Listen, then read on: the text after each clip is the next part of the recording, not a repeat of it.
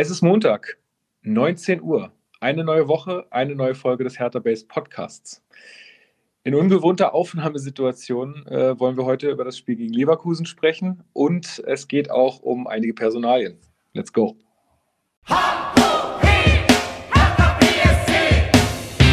Hertha-Fans, das ist der Hertha Base Podcast mit Lukas Kloss und Marc Schwitzky.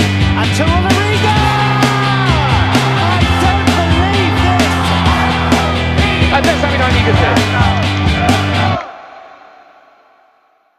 Und damit herzlich willkommen zum Hertha Base Podcast. Mein Name ist Lukas. Ich bin heute mal wieder euer Moderator dieser blau-weißen Fußballsendung.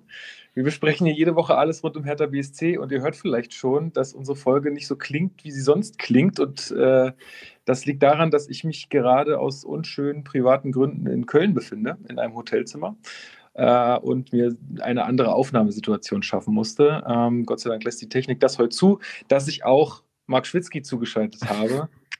Ich hoffe, du kannst mich gut verstehen. Ich kann dich, ich, äh, ich verstehe dich inhaltlich sowieso immer gut, Lukas. Und äh, aber ich verstehe dich auch äh, akustisch sehr gut. Ähm, ja, schade, dass du ein bisschen vorweggegriffen hast mit Köln, weil ich wollte dich so Lanz-Precht-Podcast-mäßig fragen, Lukas, wo treffe ich dich heute? Ach so. Ja, schade, ja, hast du mir vorweggenommen. Ah, aber in dem Fall wärst du ja Lanz gewesen, der dann immer irgendwo ist. Ne? Der besucht dann irgendwie tibetianische Mönche oder so und ja, Precht sitzt einfach immer nur zu Hause, weil er schreibt halt Bücher und ist Philosoph, wo soll er sein? Aber ähm, ja, ähm, ich freut mich, dass wir das jetzt trotzdem hinbekommen haben. Und wir sind ja heute tatsächlich auch nur zu zweit. Äh, nehme ich jetzt mal vorweg, weil ich werde ja meistens dann doch als erstes anmoderiert und dann kommen noch Personennummer, äh, ja, was machen wir? Trio, Tro, Tre, was auch immer. Träse. Ja, Träse. Ähm, aber diesmal sind wir nur zu zweit unterwegs. Diese, da wollte sich heute, da wollte sich heute keiner die Zeit für nehmen. Das besprechen ja, wir im nächsten Meeting auch, werde ich das kritisch ansprechen. Da werden wir eine Intervention haben und dann werden wir mal sehen, wie viele Köpfe rollen. Aber ich glaube tatsächlich, dass, äh, dass Benny sich sogar einmal irgendwie kurz gemeldet hatte, aber ich glaube, es ist jetzt einfach auch für uns technisch einfacher, bevor jetzt noch ein Dritter im Call ist. Und es ist, glaube ich, so jetzt für alle ja, ja, die ja, ja. Situation. Fassen wir die Leitung am besten gar nicht mehr an. Das, ist, genau. das, das lassen wir mal so liegen. Ja. Ich bin, ich bin äh, ja leider nicht bei tibetianischen Mönch, Mönchen, sondern ähm, ja, wie gesagt, aus privaten Gründen in Köln gelandet am Freitag. Ähm, ich bin nicht geflogen, ich bin Bahn gefahren. Ähm, und äh, hatte deswegen aber auch das Glück, in Leverkusen ganz spontan zu sein.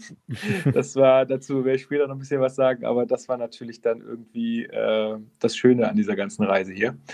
Okay, ich würde sagen, wir steigen äh, direkt mal ein. Achso, ich wollte noch sagen, äh, hoffentlich dann nächste Woche in, dann wieder in gewohnter Qualität. Ne? Äh, wie ihr wisst, wir hätten die Folge auch ausfallen lassen können oder später machen können, aber wir haben gesagt, ey, wenn wir die Möglichkeit haben, das irgendwie zu machen, ja. dann machen wir es jetzt. Genau. genau. Gut, dann kommen wir mal äh, zu den Hausmitteilungen. Und zwar äh, möchte ich ein äh, herzliches Hallo äh, da draußen an alle ZuhörerInnen bei YouTube schicken. Denn ähm, wir sind jetzt auch ähm, wieder oder ja, man muss eigentlich sagen, wieder auf YouTube unterwegs. Richtig. Ähm, ich habe die Corona-Bettzeit ein bisschen dazu benutzt, äh, um mich mal da wieder ein bisschen reinzufuchsen und zu gucken, äh, wie läuft das alles und den Account mal ein bisschen aufzumöbeln, die äh, Anmeldedaten wieder rauszusuchen. ähm, genau. Und wir äh, veröffentlichen jetzt auch unseren Podcast immer auf YouTube. Ähm, warum machen wir das, Marc? Ähm, ja, wir wollten jetzt quasi bei den großen YouTube-Playern mitmischen. Ne? Also Montana Black und Coda wollen wir uns einfach quasi an die Hacken hängen. Und deswegen machen wir da jetzt, fangen wir da jetzt an. Nee, um Gottes Willen. Ähm, es ist einfach der Punkt, dass wir äh, uns überlegt haben, naja, welche Plattform bespielen wir denn noch nicht wirklich, ähm, um vielleicht noch ein bisschen die Reichweite zu erhöhen. Da geht es jetzt ja gar nicht darum, Money, Money, Money. Geht es ja anscheinend offensichtlich sowieso nicht, weil wir machen das seit sechs Jahren ohne Geld. Aber ähm, einfach nur zu schauen, ob man da nicht noch gewisse ich sag mal, Reichweitenpotenziale wecken kann. Und ähm, andere Podcasts im Fußballbereich laden ihre Folgen dort auch hoch manchmal mit Bild, manchmal einfach nur quasi die Folge, so wie sie hier seht. Jetzt wird Lukas dann im Nachhinein noch irgendwelche schicken Wellen hier rein editieren. ähm, dann habt ihr ein bisschen was fürs Auge. Aber nee, ähm, genau, und das war einfach nur die Idee, dass wir irgendwie YouTube bis jetzt relativ, also wir hatten es mal, aber in den letzten, ja, muss man doch wieder sagen, Jahren haben wir es dann doch, lag es dann doch brach und ich denke, das ergibt Sinn, beziehungsweise wird sich halt zeigen, ob das Sinn ergibt, ähm, der Plan ist schon, dass die Leute quasi über YouTube rangeholt werden, aber die Folgen werden immer ein bisschen delayed hochgeladen, also wahrscheinlich so einen Tag oder ähnliches, dass die ja. Leute dann vielleicht doch auf den Podcatcher wechseln. Genau, also weil das ist natürlich dann auch im, im, im Editieren nochmal äh, eine größere Sache und dazu werde ich dann an dem Abend der Aufnahme nicht mehr kommen. Wir wollen natürlich, dass ihr hier das über Spotify oder eure Podcast-App am schnellsten hören könnt. Äh, ist ja natürlich bei so einem Fußball-Podcast auch immer wichtig, dass das dann relativ fix kommt. Ähm, aber wir wollen halt einfach die Leute, die vielleicht auch äh, Podcast als Medium noch gar nicht so kennen oder ähm, hm. ja, da äh, uns, uns auch einfach noch nicht kennen und einfach viel mehr auf YouTube abhängen, ähm, dass die uns vielleicht äh, dann auch noch kennenlernen und dann ähm, das Medium Podcast auch zu schätzen wissen. Also ja, li äh, liked, abonniert, lasst ein Kommi da. Ne? Genau. Das, äh, äh das ist wichtig. All das äh, bringen wir den Algorithmus in Schwung. Nee, aber ein Abo würde uns freuen, dann knacken wir ja vielleicht sogar jetzt schon bald die 200. Ja, genau. ähm, und dann ist das, glaube ich, eine ganz nette Sache. Für die Leute, die uns bislang ganz normal gehört haben, wird das keinen Unterschied machen. Und so kriegen wir vielleicht noch ein paar Leute ran. Und genau. äh, ist doch, ist doch gut. Also genau, also gebt mal bei, äh, gebt mal, geht mal jetzt in eure ähm, YouTube-App oder gebt mal auf eurem PC äh, YouTube äh, ein und dann äh, Hertha Base und dann könnt ihr uns mal ein Abo dalassen. Und äh, das wäre wirklich ganz cool, weil ihr wisst ja, wie es läuft. Ne? Wenn da viele Abos drauf sind und viele Klicks, dann wird das auch mehr Leuten angezeigt. Und so könnt ihr uns halt einfach ein bisschen unterstützen. Das wäre ganz hervorragend. Ja, das würde uns sehr freuen. Vielleicht gibt es ja irgendwann Special-Folgen, wo, wir, wo man auch mal unsere hübschen Visagen sieht. Fressen sieht, ja. du, ja, oder so. ja, wer weiß. Aber genau. äh, das wurde nämlich auch schon gefragt, ob wir dann als ich das irgendwie auch auf Social Media geteilt habe, hatten wir auch ein paar Nachfragen bekommen, ob das dann jetzt auch mit Bild sein wird. Erstmal nicht, aber who knows? Kann ja, kann, sein. ja, also kann ja vielleicht noch mal passieren. werden, dann äh, meinetwegen, ja, wenn da, also wenn die Leute Bock drauf haben ohne Ende, dann. Äh, das wäre ja quasi, das wäre ja der quasi berühmte äh, Obacht Jürgen äh, Mehrwert, den YouTube liefern könnte. so ist es.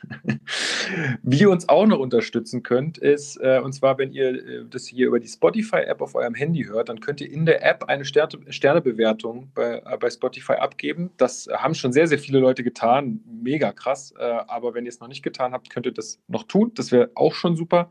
Und ähm, natürlich auch Rezensionen bei iTunes freuen uns immer extrem. Ähm, du musst dir halt vorstellen, Lukas, mal zu Vergleich, ich habe das einfach mal durch Zufall gesehen wir haben mehr äh, Fünf-Sterne-Bewertungen auf äh, Spotify als der Rasenfunk.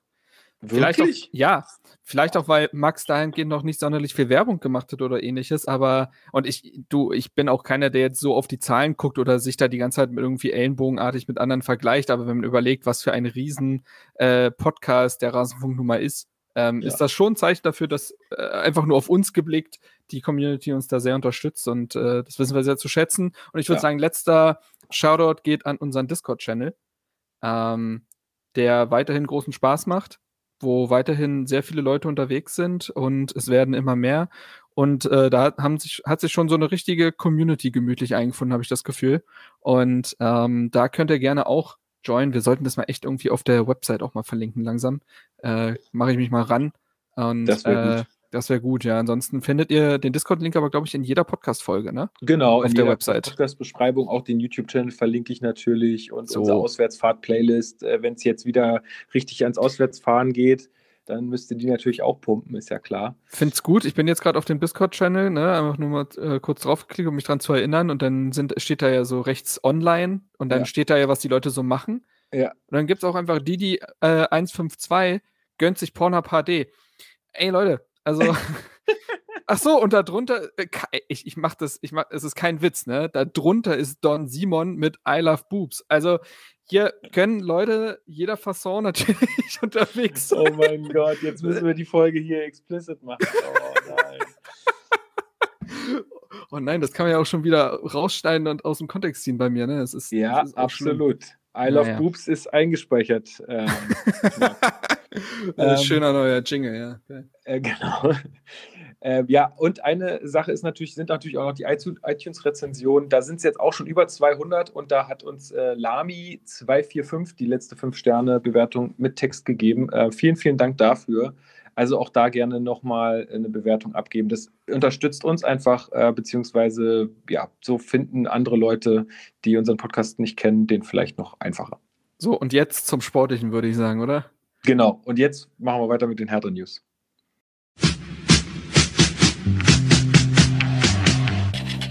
Hertha News. So, willkommen zu den Hertha News. Ähm, das erste, was wir besprechen können, ist die Rückkehr der aktiven Fanszene. Also ich habe ja schon gesagt, äh, ich war jetzt auch auswärts in Leverkusen dabei ähm, und jetzt auch pünktlich dann zum Derby zu Hause ähm, gibt es äh, ja, gibt es Neuigkeiten aus der aktiven Fanszene. Die haben nämlich gesagt, sie kommt zurück. Es ist ja so, dass die ähm, nur noch die 3G-Regel gilt in Stadien und auch sonst keine Einschränkungen mehr, also keine Personalisierung der Tickets mehr. Und auch die Maskenpflicht ist ja mehr oder weniger, also ich glaube, in Leverkusen war sie aufgehoben. Ich weiß jetzt nicht ganz genau, wie es läuft, aber auf jeden Fall ist sie nicht mehr durchsetzbar bei äh, komplettem vollem Stadion. Und es, wie gesagt, es ergibt auch jetzt mehr oder weniger ja, keinen Sinn mehr, die Leute, die da da hingehen, die äh, entscheiden sich dann dafür. So ist es nun mal. Und das waren ja die Minimalbedingungen der Gruppe und äh, die kommen jetzt zurück. Und ich muss sagen, ich finde das jetzt zum, zum Derby eigentlich eine sehr passende, äh, passende Gelegenheit, dass die da wieder mit dabei sein können.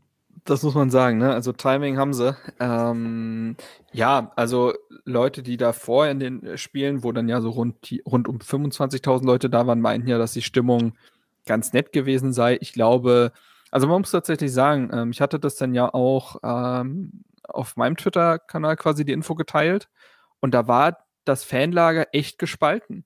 Ähm, zu, also auch das wieder Bubble und so weiter, das ist, ähm, muss man immer in den Kanälen betrachten, in denen es halt irgendwie läuft. Aber da war es tatsächlich so, dass auf der einen Seite sich viele Leute natürlich extrem gefreut haben darüber, weil eben Stimmung, organisierte Fanszenen und so weiter, das macht natürlich viel aus äh, in der Stimmung. Und auf der anderen Seite gab es viele, die gesagt haben, boah, ganz ehrlich, brauchen wir nicht, weil sie dann eher an die, ja, ich sag mal, negativen, äh, negativen Nebeneffekte der Ultraszene äh, wahrscheinlich äh, geblickt haben.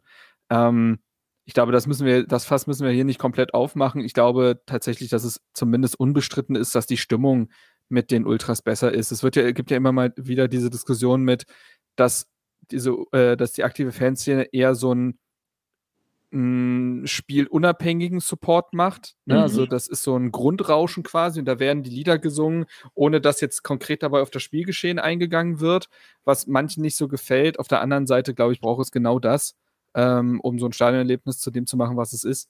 Und, ja, absolut. Ähm, Aber ja. auch da auch da äh, ist mir jetzt was aufgefallen in Leverkusen. Das mhm. fand ich ganz, äh, ganz witzig. Und zwar, äh, man, man, hat dann schon auch kurz gemerkt, dass sie teilweise auch so ein bisschen auf die gegnerische Fankurve dann reagieren, weil die Leverkusener machen irgendwie dann an einer Stelle, so wie fast jede Fankurve in Deutschland, also ich habe es in der Ostkurve noch nicht erlebt, aber ähm, in anderen schon häufiger, dass die sich dann so hinhocken und dann mhm. irgendwie zu einer bestimmten Stelle aufspringen und Ne? So Party ah, okay. machen, mehr oder weniger. Und als die dann so hockten, haben wir angefangen zu singen, kniet nieder, wenn die Hauptstadt kommt. Das ist praktisch. Das fand ja. ich natürlich sehr, sehr cool. Und es war halt auch, also die haben das gesehen und haben dann direkt äh, Clever. geschwungen sozusagen. Das ja. fand ich ganz cool. Aber ja, ich denke mal, also wir werden ja auch noch einen ähm, Vorausblick aufs Derby ähm, wagen nachher. Das wird schon gut. Also ich bin ja auch da. Ähm, ich war das letzte Mal im Stadion, da waren auch irgendwie nur 20.000 erlaubt. Das war, die, das war das letzte Spiel von Paul Dardai, das Spiel gegen Augsburg. Das war auch beschissenes Wetter und so weiter, kam viel zusammen, aber da habe ich ja wirklich gesagt, also Leute, das gebe ich mir so nicht nochmal. Das war für mich absolut gar nichts. Ähm, von der Stimmung her und vom Stadionerlebnis her, da dachte ich mir, also da, da lohnt sich für mich schlichtweg nicht. Das kann jeder finden, wie er will. Aber ähm, da habe ich jetzt wirklich Bock drauf. Also da der, ja. der Verkauf ähm, für der Kartenverkauf für Hertha-Fans wurde auch nochmal verlängert. Mhm. Genau, der läuft ähm, morgen, glaube ich, aus am Dienstag. Genau, richtig. Den hatten sie nochmal verlängert, weil sie gemeint haben, das reicht uns noch nicht, was da jetzt weg ist an Blau-Weiß. Es wurde sich dann auch nochmal beschwert, dass ja relativ, ich glaube, waren es 4000 Tickets ähm, ich meine 4000, aber nagel mich nicht drauf fest, ja doch nochmal an Union-Fans gehen. Das hatte Union dann nämlich auf, der, auf, der, auf ihrer Twitter-Seite geteilt. Da gab es ein bisschen Unmut. Dazu muss aber gesagt werden, das war vollkommen klar, dass diese Tickets nicht an Hertha-Fans gehen. Das ist ja. nämlich, also das Spiel ist ein Hochsicherheitsspiel, wenig überraschend. Und in diesem Sicherheitskonzept ist eben vorgesehen, dass es quasi ähm, Union- und Hertha-Bereiche gibt und diese Karten fallen in den Union-Bereich. Und dann ist es, glaube ich, auch besser, wenn, sage ich mal, wenn die Union-Fans sich dort sammeln, anstatt anstatt dass sie sich in irgendwelche Härterkurven tummeln. Weißt du, was ich meine? Also, Ja. dass äh, diese Verstreuung da nicht so da ist und ich glaube, das ist ganz sinnvoll. Und äh, wie gesagt, da waren jetzt Härter auch eher die Hände gebunden. Man hätte das auch irgendwie freilassen können, so ungefähr, aber dann tummelt, äh, dann mischt sich das doch wieder. Ich finde es sinnvoll. Ja, absolut. Und ähm, ja, ich glaube, wir freuen uns beide, dass äh, die aktive Fanszene wieder zurück ist, wieder Fahnen und Choreos und das wird wieder geil. Das ist wieder Fußball, wie man ihn im Stadion erleben will. So muss man sagen. Ja. Also, da freuen wir uns drauf. Die zweite News, die wir haben oder worüber wir mal ein bisschen reden können, ist das Trainingslager in Hasewinkel. Marc, Lukas, du kannst dir vorstellen. Ja, ich wollte gerade fragen, Lukas, du hast doch bestimmt ganz tolle und spannende Fakten über Hasewinkel rausgesucht. Ich habe ein bisschen was für Ha- äh, ein bisschen was für eure Bildung mit dabei. Ja, Sehr gut, Hasewinkel, sehr gut. spannender Ort, spannender Mhm. Ort. Ich habe fünf Minuten recherchiert und da habe ich euch jetzt die wichtigsten äh, Facts hier mitgebracht. Und zwar geht die Geschichte der Stadt Hasewinkel äh, bis in die Bronzezeit zurück. Hm, wann ist denn die Bronzezeit, Lukas? Ja, weiß ich nicht. Aber früher wurde, früher wurde der Ort Hasul, Hasuinkla genannt. Ja, das war der frühere ursprüngliche Name. Und die Stadt liegt in Nordrhein-Westfalen, in dem ja, schönen Bundesland, in dem ich auch gerade bin, äh, im schönen Münsterland an der Ems und äh, auf einer Höhe von 65 Metern über dem Meeresspiegel. Also nicht, nicht so besonders hoch. hoch. Nee. Ähm, die Fläche beträgt uh, ungefähr 100 Quadratkilometer, hat nur 24.000 EinwohnerInnen, also nicht wirklich viel. Postleitzahl ist 33428 und die Vorwahl 05247. Mhm. Und für alle Jüngeren unter euch, das brauchte man früher fürs Festnetz, ne, diese Vorwahlen. Genau, und jetzt habe ich noch ein kleines Quiz äh, für dich. Und zwar ähm, gibt es, also ich habe mal geguckt, was sind denn so äh, Spezialitäten, die man in Mm. Hasewinkel äh, essen kann. Und da Essen? gibt es, Okay. ja, Essen. Und da gibt es die Hasewinkler Pferdeäpfel. Und jetzt darfst du mal raten, was das sein könnte. Sag nochmal. Hasewinkler Pferdeäpfel. Ha, okay. Also was Pferdeäpfel im eigentlichen äh, Sinne sind, wissen wir ja alle. So ist es. Da würde ich mal von ausgehen, dass es das nicht ist. Hm, ich denke gerade auch, also ne, an die Region und so, ob das irgendwie damit verbunden werden kann. Glaubst du, glaubst du, es ist war, warmes oder kaltes Essen? Also, Hm. was man warm zubereitet oder kalt? Also ich sage, ich bin halt in so eine, ich bin in so einer Bulettenrichtung, in so einer Frikadellenrichtung irgendwie unterwegs. Das ist wahrscheinlich komplett Oh falsch, ne? Voll ekelhaft, Alter. Aber ja. Nee, also, äh, nee, das ist nicht. Das ist genau die andere Richtung. Es ist nicht herzhaft und nicht warm. Okay. Nicht herzhaft und nicht warm. Hat das. Hm. Hat auch Ist die das- Farbe von Pferdeäpfeln, würde ich sagen. So. Vielleicht sind, vielleicht ist das, ist das zu essen ein bisschen dunkler. Das ist ein bisschen dunkler. Ha. Weil ich war jetzt irgendwie bei so einer Art Pfannkuchen oder so. Ja, geht schon. Also es ist Geht auf jeden Fall süß. Mhm. Genau, es sind Pralinen. Aha. Also es gibt eine Spezialität, wenn ihr mal nach Hasewinkel kommt, dann bringt eurer Familie ein paar Pralinen mit und sagt, hier, Hasewinkler Pferdeäpfel. Kennt man anscheinend, kennt man. Kennst So, okay, kommen wir aber mal wieder zum ernsthaften Teil äh, und zu Hertha. Die sind da ins äh, Trainingslager gefahren. Das hatte ja irgendwie Felix Magath auch angekündigt, dass ähm, er mit der Mannschaft das äh, machen würde, wenn da auch die Bereitschaft dazu da wäre. Und ähm, ja, wie, wie ist denn das Trainingslager gelaufen, Marc? Also laut Felix Magath fantastisch. Der war ja für seine Verhältnisse, ist ja eher so der trockene Typ, würde ich sagen, nahezu euphorisch.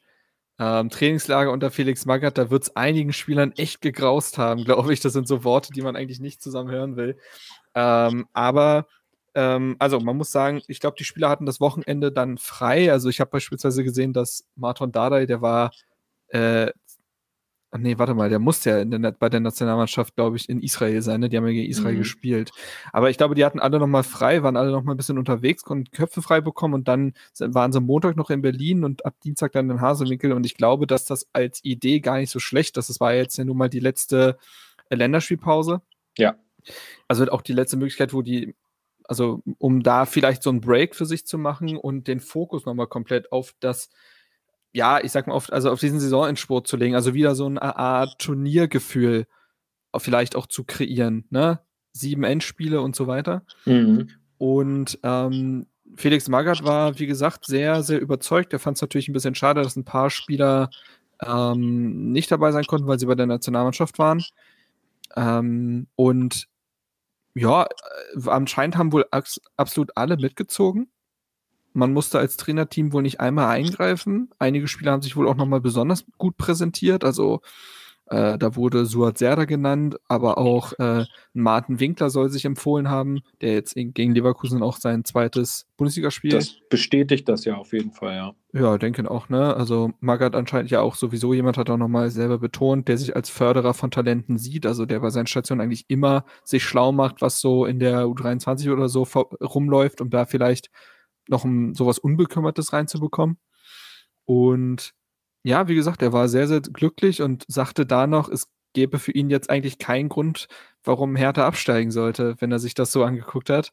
Äh, große Worte und ähm, ich glaube, er wird auch über diese nochmal nachgedacht haben, als er dann gegen Leverkusen an der Seitenlinie stand. Könnt ihr ein paar ähm, Gründe nennen, aber egal. Denn äh, Trainingsweltmeister, also elf Jens Hegelers müsst ihr sein, ähm, quasi. Ähm, Trainingsweltmeister waren die Hertha-Spieler anscheinend ja schon oft wie viele Trainer haben immer wieder von tollen Trainingswochen gesprochen und am Wochenende ist es dann doch zur Prüfungsangst gekommen und äh, all das vorher erarbeitete war wieder weg. Also ja, ähm, aber erstmal nur zu Hasewinkel, das schien für mich ein sinnvoller, äh, eine sinnvolle Maßnahme zu sein und die Mannschaft hat das anscheinend auch gut angenommen. Ja, absolut. Ich finde es auch äh, sehr, sehr sinnvoll, dass man die Gelegenheit da dieser Pause genutzt hat, um auch nochmal einfach dieses Teambuilding voranzutreiben, die Spieler mal länger auf einem, äh, an einem Ort zu haben, dass die mal sich gute Nacht sagen können und dann guten Morgen direkt wieder und mal ein bisschen Zeit ohne irgendwie äußere Einflüsse verbringen. Und das ähm, Trainerteam, was ja auch sehr neu ist, die Mannschaft auch kennenlernt, ne? das richtig, muss man auch genau. sagen. Besonders bei einem Felix Magath, der durch Corona sogar ein paar Tage gefehlt hat der konnte dann auch mal die Jungs kennenlernen und nochmal ein viel besseres Gespür dafür bekommen, wie Klar. diese Mannschaft denn tickt. Das kennt ja jeder, ne? Das macht man ja in der Schule so, dass man erstmal auf Klassenfahrt fährt, wenn die Klassen mhm. sich mal zusammenfinden und so, dass, dass es dann einfach eine, ein viel besseres Einheitsgefühl gibt. Und ich, ich denke, das, äh, das war sehr, sehr sinnvoll. Wir hatten damals ein Inselwochenende. Ich bin ja auf der Schulfarm Insel Schafberg zur Schule gegangen. Ähm, wird manchen Leuten was sagen in Berlin-Reinickendorf, was ja tatsächlich ein Gymnasium auf einer Insel ist, im Tegler See. Und als sich die Klassen dann gebildet hatten, haben wir auch ein Wochenende auf dieser Insel verbracht als Klassen. Ich, kann man da schlafen? Ja, weil das als Internat gestartet ist, diese Schule. Ah, okay. Also nur Internat und das, also und den Internatsteil gibt's halt, gibt es halt bis heute. Deswegen die Räumlichkeiten gibt's. Wäre richtig hart, ey, so ein Internat auf einer Insel, damit man bloß nicht fliehen kann. ja, es ist krass, aber auf der anderen Seite konnte man eigentlich immer noch äh, selber äh, rüberrudern und so. Es ist, äh, das glauben mir immer viele nicht, wenn ich davon erzähle, aber ja, es ist wahr. Naja, man muss da mit einer Fähre rüberfahren, ja, das ist so. Ja. Ja gut, okay, dann äh, haben wir ja noch äh, gesagt, wir wollen noch über ein paar, paar Personalien sprechen. Ja. Und da haben wir zum einen Jessic Nankam, Luke Bakio und Redan die wohl keine Zukunft mehr bei Hertha haben. Was sagst du dazu? Wen von den drei, wo du sagst, also sagst du, ja, würde ich jetzt gehen lassen äh, oder tut es dir bei irgendwem davon weh? Also über Dodi Luke Bakio hatten wir auch, im, also wir hatten über alle gesprochen in dem Leihspieler-Update, was ich letztens gegeben hatte. Für ihn lief er jetzt auch in Wolfsburg nicht sonderlich glücklich, bis auf den Anfang. Ähm, ich glaube, ich, also ich kann mir nicht vorstellen, äh, also man, es gibt zu viele Kritikpunkte an ihm, besonders gemessen am Gehalt. Also aktuell sehen sich ja manche nach ihm, weil Herthas Offensive so zahnlos wirkt, dass man sich denkt, naja, Dodi war zumindest in den letzten zwei Jahren dann doch trotz aller Kritikpunkte relativ solider Scorer. Aber auch gemessen daran, was er gekostet hat, was er an Gehalt verschlingt. Ähm, ich höre mich gerade übrigens ein bisschen doppelt, Lukas. Okay. Ähm, nicht, dass die ZuhörerInnen das dann auch auf dem Ohr haben. Ist das jetzt besser? Ich glaube, jetzt ist besser. Ja, Gut. müsste besser sein. So, und ähm, wo war ich? Genau, Luke Bacchio. Äh, so, dass ich nicht, also es gibt ja auch Gründe, warum er verliehen wurde. So, und äh, er hat keine Argumente gesammelt, um bei Hertha nochmal durchzustarten. Und ich glaube, es könnte schwierig werden, für ihn einen Abnehmer zu finden, der eine geeignete Summe zahlt. So ehrlich muss man sein, weil er eben sich in den letzten Jahren nicht sonderlich empfohlen hat, plus dass er ein hohes Gehalt hat, auf das er jetzt nicht, also ich denke mal, auf das wird er ungern verzichten. Das wird im Sommer also ein ganz schöner Hassel, ihn loszuwerden. Aber so, das ist die eine Personalie. Ich glaube, bei einem Spieler, wo es auch keinen Sinn mehr ergibt, ist Daishon Redan. Auch da habe ich ja im Leihspieler-Update erzählt, wie toll er sich ja eigentlich durchaus ja auch in Zwolle entwickelt hat. Es ist aber immer noch Zwolle, also vom, vom Niveau her. Und ich glaube auch, dass er und Hertha nie miteinander warm geworden sind. Und der Kopf spielt nun mal auch eine große Rolle. Habe ich wirklich Bock, mich auf den Verein einzulassen? Das ist jetzt gar nicht, damit meine ich gar nicht, dass äh, das jetzt nur auf den Spieler abzuwälzen ist. Hertha hat nicht viel dafür getan, dass Spieler in den letzten Jahren äh, sich jetzt groß mit dem Verein identifizieren konnten. Aber ich habe das Gefühl, der konnte jetzt diese Laie für sich selber nutzen. Hertha konnte ihn ins Schaufenster stellen und vielleicht kriegt man so ein Modell hin, dass man ihn verkauft bekommt und er, aber man solche Sachen einbaut wie Weiterbete äh, also Weiterbeteiligung an der Ablösesumme, die als nächstes gezahlt wird oder solche Nummern. Das gibt es ja oft, dass man dann nochmal profitiert davon, wenn der Spieler nochmal einen Sprung macht und wenn er sich weiter in den Niederlanden beispielsweise irgendwie zeigen darf, dann äh, kann das ja schon passieren. Aber ich glaube nicht, dass er eine Zukunft in Berlin hat. Ja, finde ich, find ich tatsächlich, also wenn sie das schaffen, wäre es geil, weil normalerweise gibt es diese Weiterverkaufsklauseln, ja, wenn du diese Spieler ausgebildet hast, ne? Also dann sozusagen, dass du da immer wieder eine Prämie kriegst, weil der hat halt vorher zehn Jahre bei dir im Verein gekickt. Das ist jetzt ja. so bei Redan einfach überhaupt nicht der Fall. Aber wenn sie sowas hinbekommen würden, fände ich das auch richtig cool. Genau. So, und ähm, letzte Personal, Jessica Nankam, der jetzt übrigens ja wieder äh, der stand jetzt, glaube ich, das erste Mal auch im Kader äh, von Fürth nach seinem Kreuzbandriss ähm, gegen Frankfurt, wurde nicht eingewechselt, aber war zumindest wieder Teil des Kaders und hatte in der Länderspielpause auch 15 Minuten im Testspiel geliefert. Also ist jetzt wieder spielfähig im Rahmen eine, eines so langen Ausfalls, aber er ist wieder spielfähig und das ist schon mal ein Riesending, auch weil ich zwischendurch von äh, internen Quellen gehört hatte, dass sein Weg noch ein sehr langer sei. Also die ging von nochmal plus zwei Monaten oder so aus. Ähm, und dementsprechend äh, ist das schon schön, dass er da anscheinend doch nochmal äh, an Tempo gewonnen hat in seiner Reha-Phase. Und Alter, hast du den mal gesehen? Also es ist ja nicht selten, dass äh, Spieler, wenn sie so, so lange verletzt sind, äh, relativ bullig da rauskommen, weil sie halt sehr viel Oberkörper trainieren in der Zeit. Mhm. Und Jessing Nankam fand ich war ja noch nie äh, ein Spieler, der jetzt durch mangelnde Robustheit geglänzt hat. Also der war ja schon immer durchaus muskulös unterwegs und da hat er auf jeden Fall nochmal draufgetan. Also der sieht jetzt so ein bisschen aus wie Adama Traoré, äh, falls man den kennt. Und ähm, ja, mal gucken. Also ich denke, natürlich hat er ein komplettes Jahr verloren. Das steht ja völlig außer Frage. Ähm, und es soll jetzt ja wieder ähm, Interesse aus Belgien geben. Das gab es schon vor einem Jahr. Da hätte er sich auch für eine belgische Mannschaft entscheiden können. Ähm, ich finde, wenn Bobic von unbedingtem Willen spricht, von Mentalität, von Identifikation, dann finde ich, strahlt das kaum so jemand aus wie Jessica Nankam, ähm, der in der letzten Saisonphase ja tatsächlich auch mit seinem Tor gegen Schalke nochmal überlebenswichtig geworden ist, der sich, glaube ich, für diesen Verein zerreißt, der für eine Chance bei Hertha brennt, der ein wirklich guter Junge auch einfach ist. Ähm, sportlich muss, muss man natürlich gucken, wie er jetzt nach dem Kreuzbandriss zurückkommt. Ich fände es schade, wenn man ihn endgültig abgeben würde. Es heißt ja, dass ähm, Fürth eine Kaufoption hat, mhm. Hertha aber eine Rückkaufoption. Das würde bedeuten, dass er dann nicht endgültig weg ist. Ähm, trotzdem fände ich es da schade, weil ich das Gefühl habe, dass Nankam und Hertha, dass sich da, ja, dass, dass diese gemeinsame Zeit wurde nicht vollends ausgeschöpft, sagen wir mal ja. so. Ja, gehe ich total mit. Also, ich sag mal, um Luke Bacchio und Redan, auch wenn das gute Kicker sind, bin ich jetzt nicht traurig, äh, wenn die jetzt keine Zukunft mehr bei Hertha haben. Aber Jessic, irgendwie hätte ich da Bock drauf, dass der bei uns nochmal irgendwie eine Chance kriegt, nochmal Fahrt aufnimmt. Dazu muss man natürlich erstmal ab, abwarten, wie macht sich sein Körper, wie, wie wird er da vielleicht auch in, in Fürth jetzt äh, glücklich. Ähm, also das muss man natürlich erstmal alles abwarten, aber da hätte ich tatsächlich einfach Bock drauf, weil ähm, ja, ich glaube, so jemand können wir halt aus den von dir genannten Gründen wirklich gut gebrauchen ja, also da, aber es wurde ja gesagt, dass äh, wer keine Zukunft mehr hat, welche Gründe dahinter stecken, kann ich mir jetzt äh, ehrlich gesagt nicht so ganz erklären, außer man sagt, das ist nicht das Leistungsniveau, was wir brauchen, aber ja, Thema also, Leistungsniveau. Die, die, die, die Messlatte hängt tief, sag ich mal. Ne?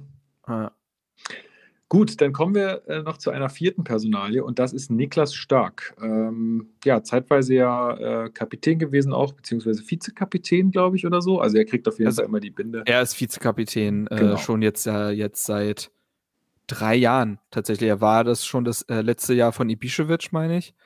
Ähm, und ist es jetzt auch äh, quasi neben Boyata. Ja, und äh, Niklas Stark äh, ist ja jetzt auch schon eine ganze Weile bei Hertha BSC. Also ich weiß gar nicht, wie viele Jahre. Sieben Jahre. Sieben Jahre, genau. Äh, er ist jetzt 26 und ähm, man wird den Vertrag mit ihm nicht verlängern. Also er wird definitiv Hertha BSC verlassen. im Sommer. Ähm, Freddy Bobic sagte auf der letzten Pressekonferenz, dass äh, man mit ihm Gespräche geführt hat, äh, aber auch die, ja, sagen wir mal, finanziellen ähm, Vorstellungen da so weit auseinandergegangen sind. Und er sagte auch, dass natürlich die finanziellen Dinge aktuell so wichtig sind wie nie zuvor, auch allein durch Corona. Jetzt kann man natürlich wieder sagen, ja, ja, ihr habt ja Geld verbrannt. Ja, ist so, äh, ist, ja, müssen wir uns jetzt mit abfinden, glaube ich. Ändert nichts ähm, am Ist-Zustand. Genau. Ähm, aber äh, das Angebot, was äh, er gerne hätte haben wollen, glaube ich, äh, konnte man ihm einfach nicht bieten. So wird es ausgesehen haben, Marc. Ähm, du hattest ja auch schon gesagt, es ist äh, dann natürlich so, dass Niklas Stark auch gerade in so einer Phase ist, wo er gerade diesen langen Vertrag haben wollen würde.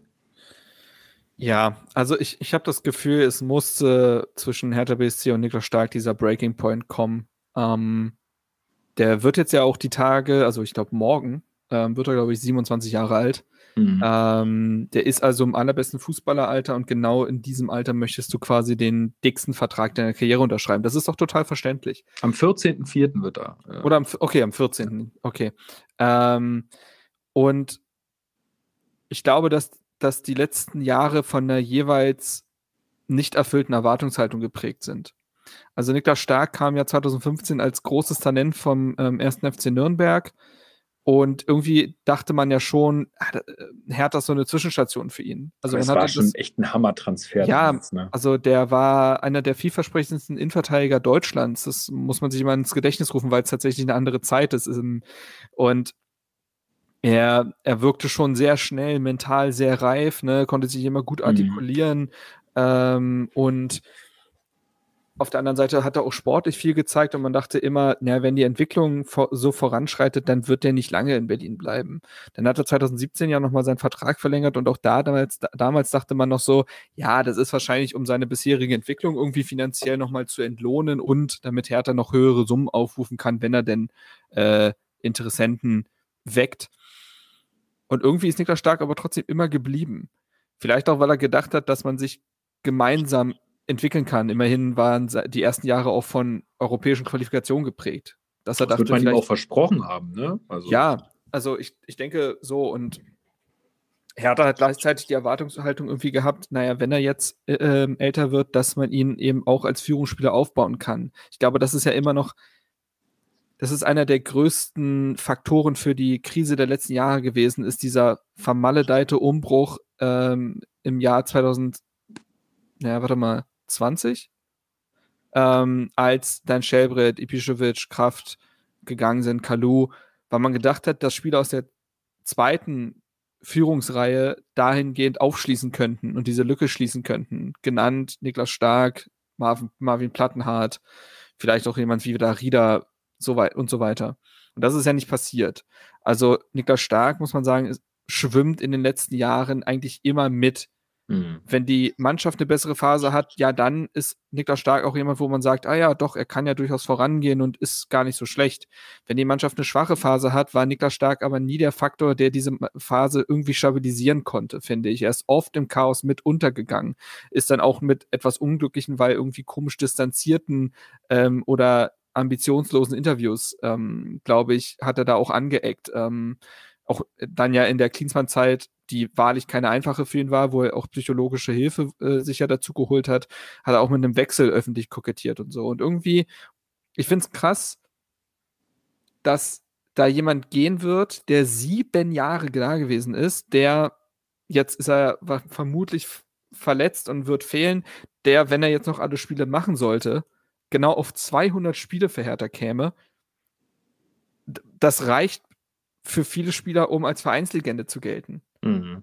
Und bei Niklas Stark ist irgendwie, der Abgang wird in so einem Halbsatz gefühlt ähm, auf einer Pressekonferenz verkündet. Daraufhin passiert auf Social Media irgendwie nichts. Also muss man sich vorstellen, ich habe die PK geguckt und habe das vertwittert. Das waren so gefühlt fünf Likes. So, also, also, wie so eine, also, ne, wie so eine Allerweltsmeldung. Und das finde ich, das, das hat mich schon grübeln lassen, wie das so sein kann, dass ein Spieler, der so lange da ist und so viel erlebt hat mit dem Verein, so ich sag mal, emotional irrelevant ist für die Fans. Und ich glaube, weil Niklas Stark eben genau, Niklas Stark steht für diese Ära, die mit Paul Dardai begonnen hat, ne, ne, ein junger, interessanter Trainer mit einer jungen, interessanten Mannschaft, damals Stark, Plattenhardt, Weiser, dann später Lazaro, Brooks, diese ganzen Spieler, die unter ihm ja dann so äh, hochgekommen sind und man hat die Liga mehrmals mit diesem da Paldadei-Fußball ausgetrickst und Stark war irgendwie voll mittendrin.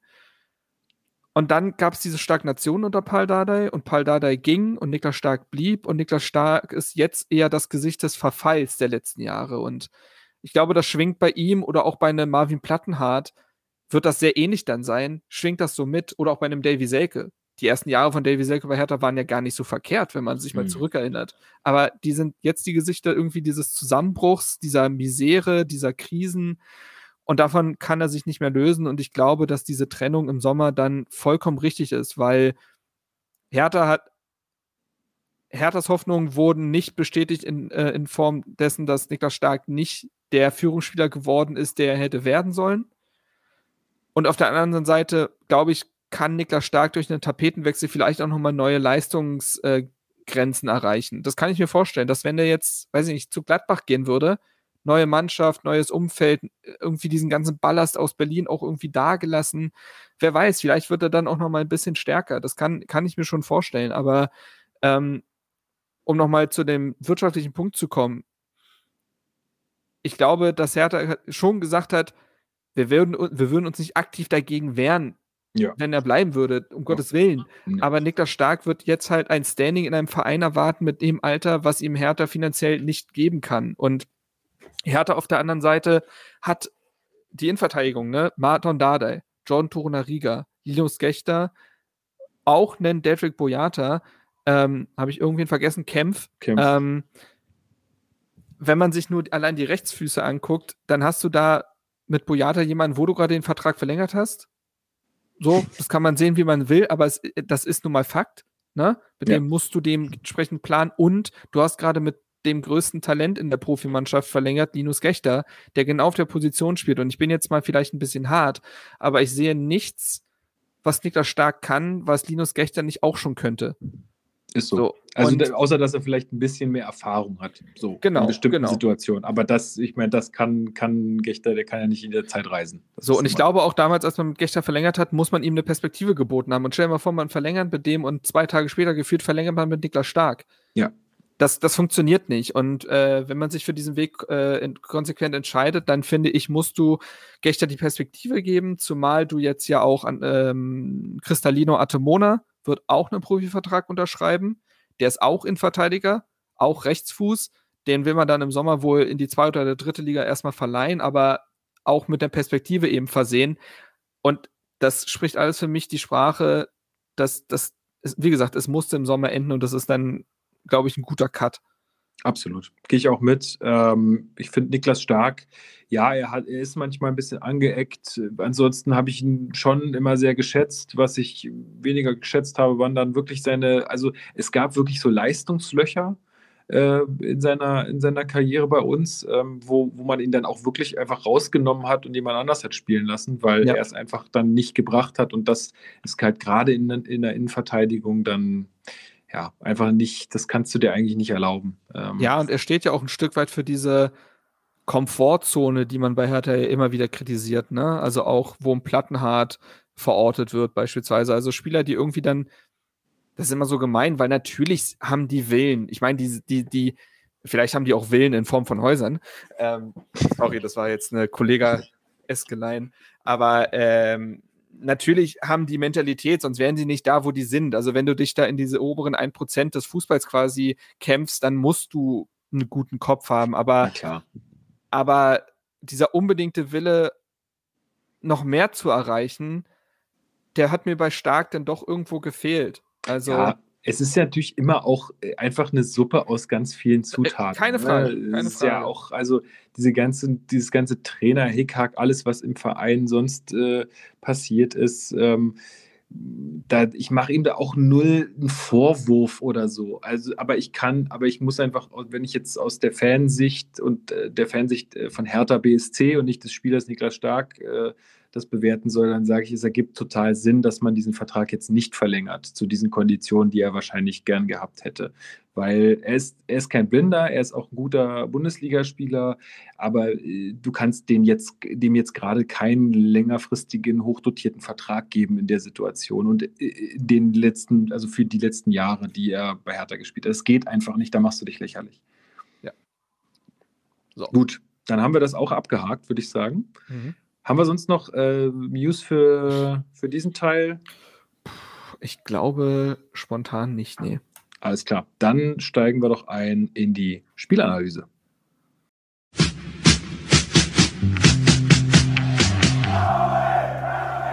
Spielanalyse. So, herzlich willkommen zur Spielanalyse. Ähm, ich möchte erstmal beginnen mit einem großen Dankeschön. Und zwar geht das raus an Chris, äh, unseren Chris von Hertha Base, Chris de France auf Twitter, ähm, der ja auch in Köln lebt. Und äh, ich hatte, als dann klar war, dass ich nach Köln komme, hatte ich ihn auch gefragt, hey Chris, sag mal, wie, wie es denn aus? Äh, ich habe Samstag vielleicht Zeit, das Spiel zu gucken, wollen wir das nicht zusammen machen?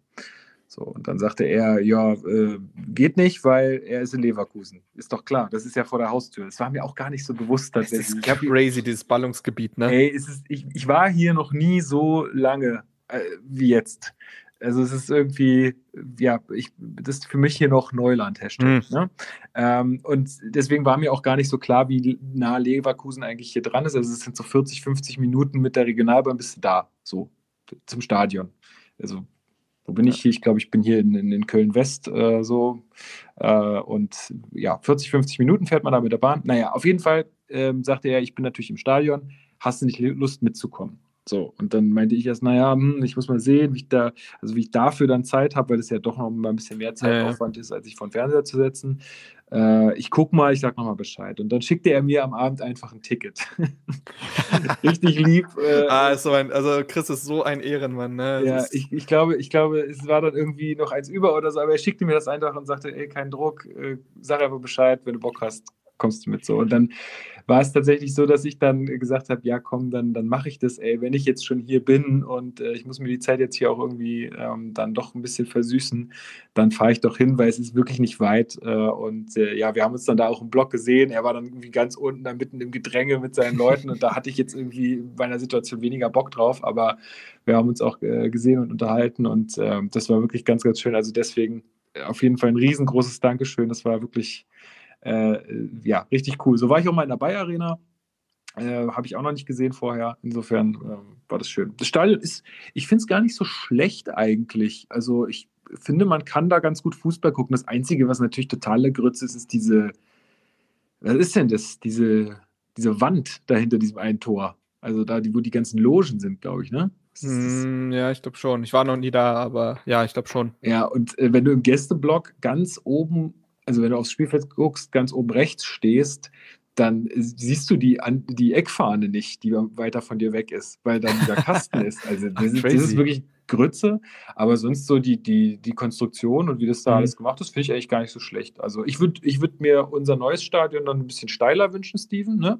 aber ähm, so fand ich das erstmal ganz, ganz nett auf jeden Fall. Ja, also, ja, und auch da, dass die Ultras wieder zurück waren, das war natürlich auch, also als wären die nie weg gewesen. Ich sag's, wie es ist, ne? Also, das war so, wie als ob die das. Die haben vorher auch nochmal Trainingslager gemacht in Hasewinkel. Ey, das, da frage ich mich wirklich, also wenn da jemand ein bisschen Insights hat, ich würde mich wirklich mal interessieren, ob die irgendwie sich auch mal zum, zum Probesingen treffen oder so. Also, es ist wirklich gar nicht, äh, gar nicht, äh, gar nicht lustig gemeint, sondern ich würde das wirklich gerne mal wissen, weil es kann ja sein, ne? Du, du musst mhm. ja irgendwie sowas auch mal dann einstudieren, ne? Ist ja wie Choreos oder so. Ähm, gab natürlich auch wieder direkt Pyro und alles, war also das volle Programm. Direkt Auswärtsfahrt und das volle Programm. Ähm, ja, aber war schön. Also ich habe mich sehr gefreut. Äh, vielen Dank, Chris. Gut, dann kommen wir mal zum Sportlichen. Ähm, die Aufstellung war auffällig. Marc, was war denn auffällig? Ja, also man kriegt ja immer erst die Aufstellung und dann vielleicht im Nachhinein ein bisschen Kontext, weil erstmal hat Marvin Plattenhardt gefehlt, gänzlich. Und man dachte sich schon wieder, oh Junge, was ist denn da passiert? Der hat sich kurzfristig eine muskuläre, äh, sorry, muskuläre Verletzung äh, zugezogen. Weshalb er dann, ähm, also ich glaube, das muss beim Aufwärmen oder so gewesen sein. Der war ja auch im Stadion und so weiter. Ähm, Und ja, dafür hat dann äh, Maxi Mittelstädt hinten links verteidigt, der zuletzt auf der Bank zu verorten war. Ähm, was war noch? Ich überlege gerade. Ansonsten, genau, hat Darida von Anfang an gespielt. Der hatte mhm. letztes Spiel noch Covid-bedingt gefehlt. Und dementsprechend bestanden dann die offensiven Flügel, wir werden noch auf das Thema Kaderplanung zu sprechen kommen, keine Sorge, bestanden aus Darida und Serda. Äh, das war dann auch, ja, und das waren die beiden Wechsel quasi in der Startelf. Ähm, es waren wieder ein paar Spieler nicht im Kader. Also ähm, Martin Dardai war nicht im Kader, ähm, Eckelenkamp. Eckelenkamp war nicht im Kader. Bei Björkan und Lee war das schon vorher kommuniziert, dass sie beide Probleme im, am Sprunggelenk hätten, deswegen nicht zur Verfügung stünden. Aber ja, Stefan Jovetic hat quasi sein, zumindest sein Kader-Comeback gegeben. Und äh, Marcel Lotka saß auf der Bank, nicht Christensen. Ähm, da gab es jetzt auch einen Artikel vom Kicker, warum das denn so der Fall gewesen sei. Und das war einfach so, dass und das ist ja irgendwo auch nachvollziehbar bei aller Perspektive, die Christensen vielleicht hat, der hat diese Saison nicht ein Spiel gemacht. Das heißt, dem fehlt komplett der Rhythmus. Marcel Lotka hingegen hat für die U23 immer mal wieder gespielt, hat äh, U-Einsätze gehabt und ja auch schon ein paar Bundesliga-Einsätze. Also der ist einfach besser im Saft. So. Ähm, genau, das war noch Thema. Ähm, Martin Winkler, den hatten wir schon angesprochen, saß auf der Bank. Ja. Ähm, der wurde dann ja auch später eingewechselt, aber das war auch noch so eine kleine Kaderüberraschung, wenn man so will. Ähm, Habe ich irgendwas vergessen? Ich glaube nicht. Also es ist äh, sehr vollständig. Belfodil vorne dann im Sturm drin. Ähm, ja, ein Jovetic natürlich auch nach seiner Auslandsreise ähm, und äh, auch Verletzung davor. Äh, jetzt nicht in der Startelf. Kommen ja. wir auch später nochmal zu. Ähm, Leverkusen war sehr ersatzgeschwächt. Ähm, da haben diverse Leute gefehlt. Mhm. Ähm, würdest du sagen, dass da jetzt eine deutlich schwächere Leverkusener Mannschaft auf dem Rasen stand? Ja, ist immer so schwierig. Also für Hertha ist das natürlich immer noch ein übermächtiger Gegner. Ne? Also das ist, ähm, das ist dann von dem Personal nicht abhängig. Aber allein wenn dir ein Florian Wirz fehlt, der wirklich ein Fußballgenie ist, so 17 Torbeteiligung diese Saison. Allein, mhm. ich gucke mir das gerade an.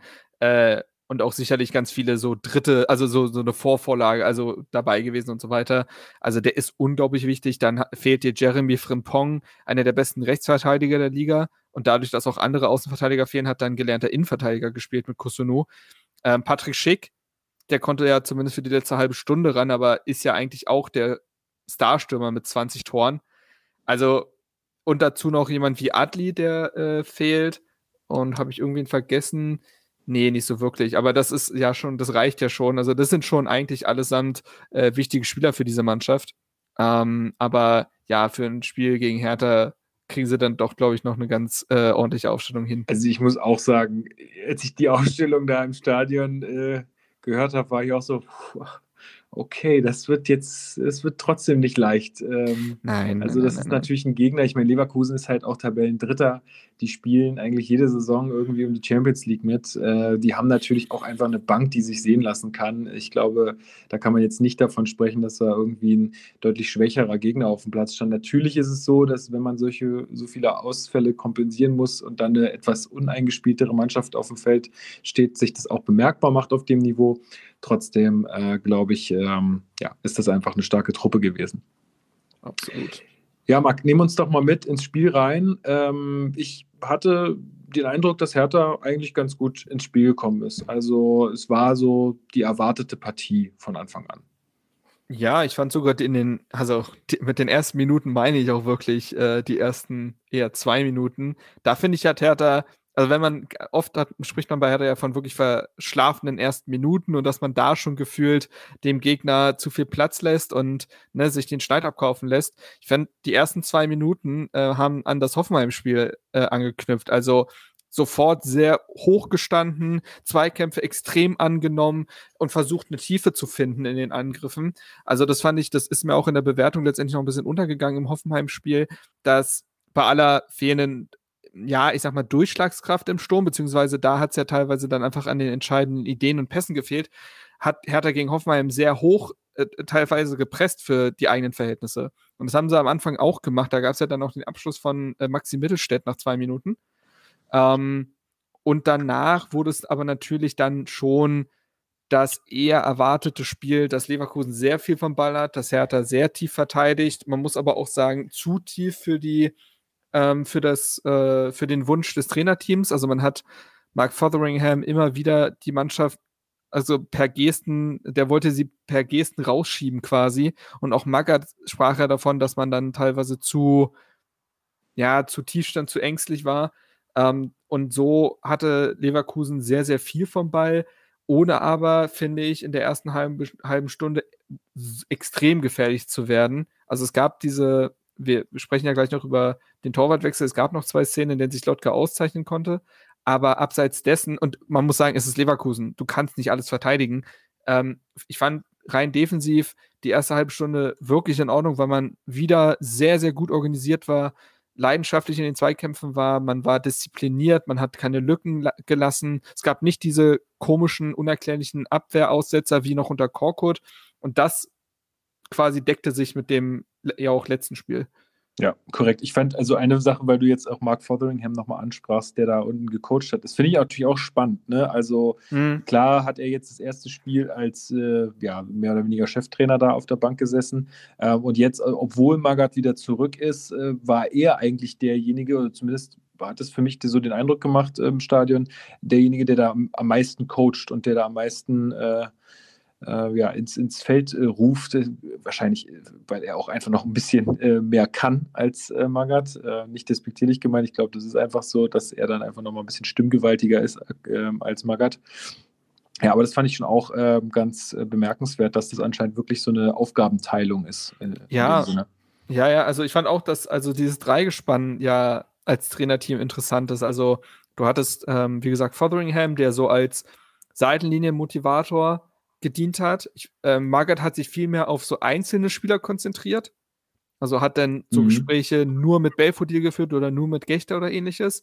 Und ich finde, dass Ibišević, also man müsste mal natürlich mit ihm darüber sprechen, aber es wirkt so, als wäre er jetzt nicht nur Stürmertrainer, sondern wirklich zweiter Co-Trainer. Also bei Einwechslungen übernimmt er oft das äh, quasi Vorbereiten des Spielers und so weiter, um da nochmal Input zu geben, was jetzt auf dem Feld getan werden muss. Also der ist auch sehr stark integriert in dieses Trainerteam, was ja interessant ist, weil er ja nicht von Maga dazugenommen wurde, sondern mhm. schon da war. Und man hat das Gefühl, dass die drei sich erfolgreich, das steht jetzt, also das muss jeder für sich selbst bewerten, aber sie ergänzen sich auf jeden Fall. Und ähm, das ist auf jeden Fall spannend. Aber vielleicht zurück zu dem, was auf dem Feld passiert ist. Da gab es ja dann nämlich nach 13 Minuten die Verletzungsunterbrechung. Mhm. Ähm, Alexander Schwolo hat, griff sich da an den Oberschenkel und relativ schnell war klar, dass er nicht weitermachen kann. Und dann musste Marcel Lotka aus der Kalten quasi ähm, dann ins Tor. Konnte sich ja logischerweise nicht wirklich warm machen, weil du musst halt sofort rauf.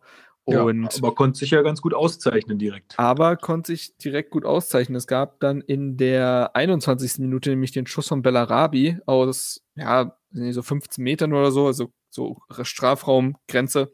Ja. War kein sonderlich platzierter, aber durchaus wuchtiger Schuss.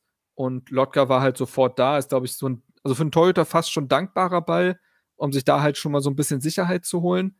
Und ähm, ja, dann ging es aber ja erstmal auch so weiter, dass, also in der Zeit kam Leverkusen auch zu mehr Abschlüssen. Davor hatten sie sehr viel Ballbesitz, aber hatten, wie gesagt, wie auch schon Hoffenheim das Problem, dass sie keine Lücken gefunden haben und ganz oft dann eher so Chipbälle probiert haben, hinter die Kette zu bringen.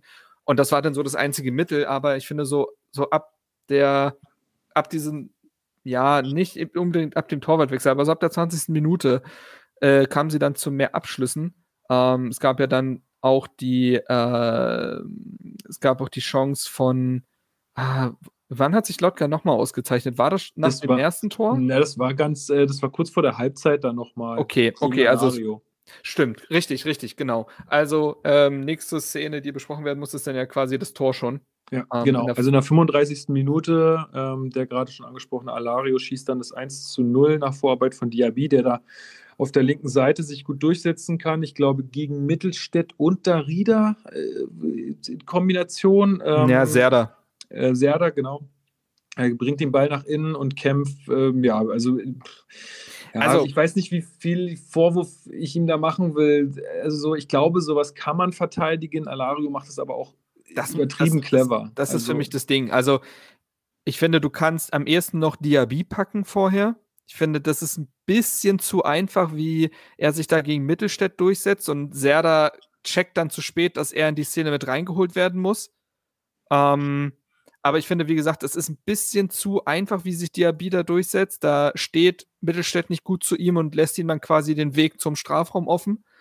Ähm, so, und der Ball kommt dann in die Mitte, soweit so gut. Und ich finde, Alario macht das fantastisch. Ja, also Drehung und Schuss in quasi einer Bewegung. Und auch der Abschluss ist ja perfekt. Und ich finde, es ist natürlich wieder diese Hertha-Ironie, dass Alario ja der ist, der im Winter fast zu Hertha gewechselt wäre. Und Tja. dann schenkt er einem da so ein, also ich finde, also Weltklasse-Tor ist es für mich tatsächlich schon, weil es ist jetzt kein Schuss aus 35 Metern, aber er macht, besser kannst du es als Stürmer in der Szene nicht machen. Ballannahme und Abschluss in, wie gesagt, einer schönen Bewegung und so dermaßen den linken Winkel gehauen, dass da Lotka auch gar keine Chance hatte. Äh, das war einfach gut. So, und ähm, deswegen ja. ist es so eine Mischung aus ein bisschen zu lasch verteidigt, aber auch einfach ein Tor, was du in den wenigsten Fällen verhindern wirst. So ist es. Ähm, ja, wie, wie kann man das 2-0, was ja nur sechs Minuten später ähm, gefallen ist, äh, durch Bellarabi, äh, Bellarabi besser verteidigen? Glaubst du das, da, da, also, oder sagen wir mal, wo fängt für dich der Fehler an? da bin, sind wir nämlich wieder in der Kategorie, das kann man verteidigen.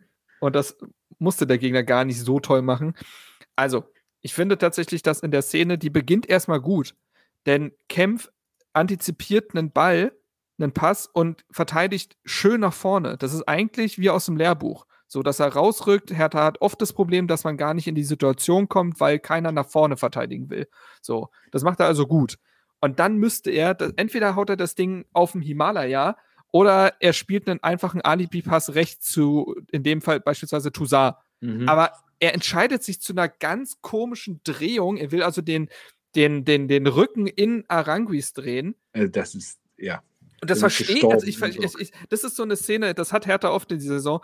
Wenn du jetzt in der Videoanalyse, ne, Magath steht da und sagt, ja, Marc, was, was, was, was, was, was ist, hast du dir denn da gedacht? Der wird dir das nicht beantworten können. Nee, natürlich nicht. Das war eine, irgendeine Kurzschlussreaktion. Wie gesagt, hau den weg, spielt zur Not auch das Foul gegen Arangui selber. Ne? Aber auf gar keinen Fall darfst du ihm da den Ball überlassen. Ist natürlich auch kein Fall von Aranguis, also müssen wir nicht drüber reden, da hat sich auch ja. Kevin Prince Boateng völlig unnötig die gelbe Karte geholt für Meckern. Für ja, ist, äh, also guck, lass uns kurz mal dabei bleiben. Es ist natürlich schon so, und das ist ja so eine elendige Diskussion mit, hat er den Ball gespielt, hat er ihn nicht gespielt. Äh, ich finde tatsächlich, wenn es ein Foul gewesen wäre, hätte sich Leverkusen auch nicht beschweren können.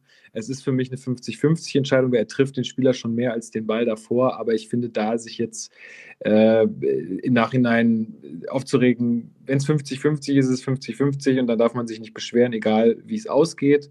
Äh, das Beschweren so weit, dass es zu einer gelben Karte auf einer Bank kommt, finde ich, muss man sich auch klemmen können. Was ich aber trotzdem gut fand und was wir auch schon vor zwei Folgen gesagt haben, ähm, ist, dass, äh, dass das echt, also dass sich da schon was verändert hat, auch in der Mannschaft, weil äh, die waren ja auch alle beim Schiedsrichter wieder. Und ich finde, ja, ja. das ist einfach wichtig. Ähm, das hat mich gefreut. Ja, auch so eine. Finde, äh, man muss den Bogen aber nicht so überspannen. Ja, du brauchst doch, glaube ich, so eine Wagenburg-Mentalität. Weißt du? Ja, wir genau. gegen den Rest der Welt. Und wenn Absolut. sich das. So wie, also ich ich nehme da immer als Beispiel die Bayern. Die Bayern machen, die, die, die nerven mich so hart, aber die machen das halt äh, perfekt.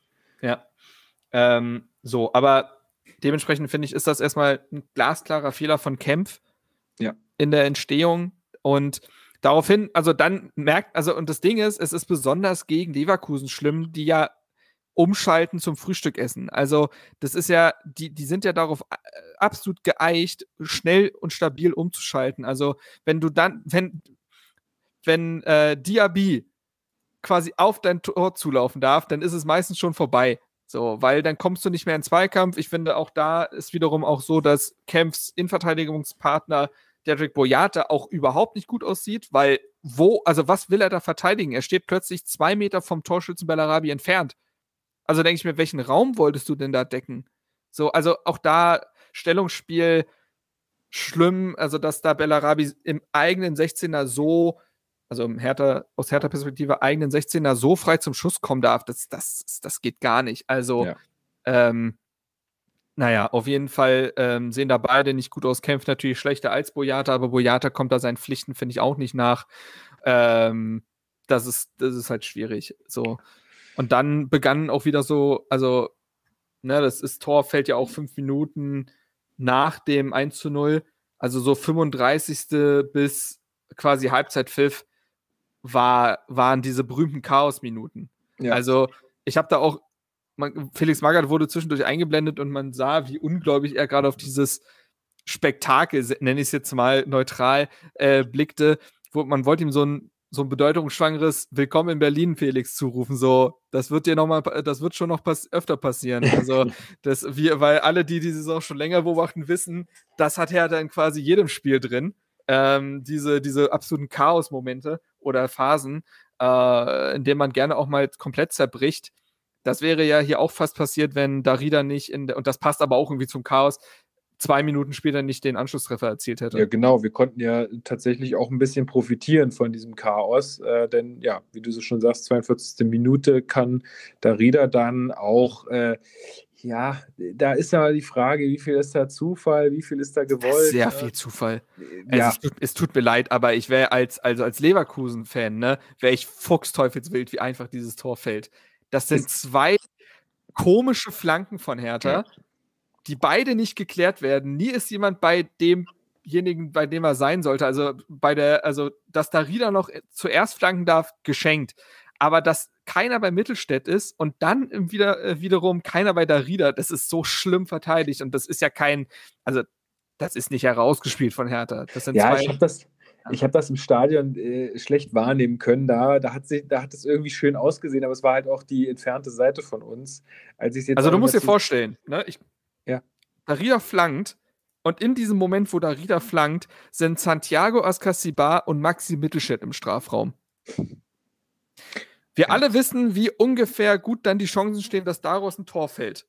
Ja, absolut. Und so. ähm, auch diese zweite Flanke von Mittelstädt dann ich kann mir, also, weil auch in der Zusammenfassung gesagt wurde, er sieht den Darida im Rückraum, den ungedeckten Darida.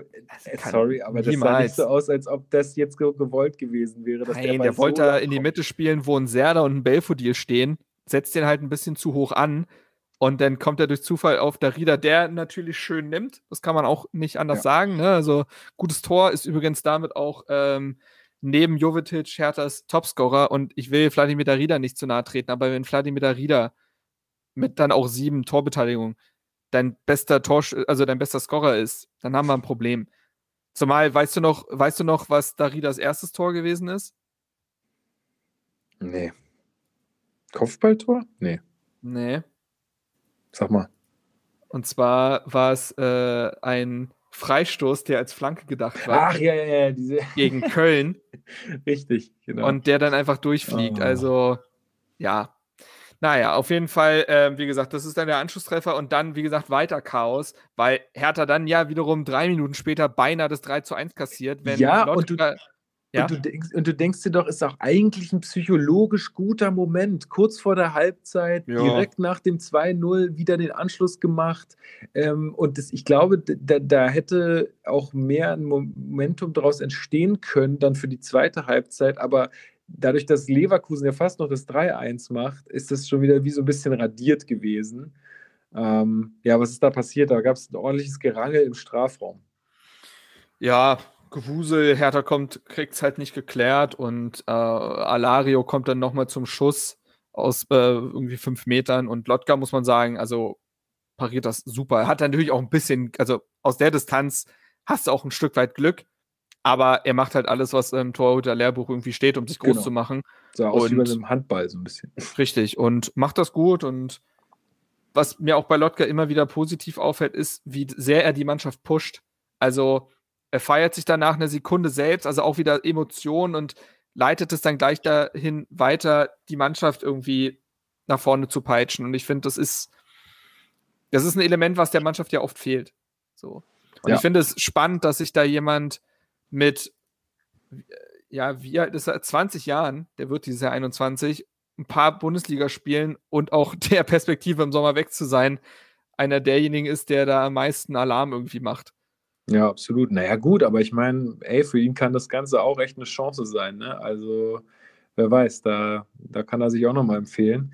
Ähm, nee, ich fand es auch, äh, auch richtig äh, gut, äh, wie er da gehalten hat. Ich bin richtig ausgerastet im Block, so wie, wie man beim Handball jubelt, wenn halt die Torhüter da einen Ball halten. Das ist ja da viel, sehr viel wert. Ähm, hast, so du dir, hab ich mich- hast du dir direkt einen Lot K.O. bestellt? Nee, tatsächlich nicht. ähm, Du hast keinen Buzzer, du hast keine Macht über mich, Lukas. Nee, Typ, ja, scheiße. Jetzt kannst du es total ausnutzen.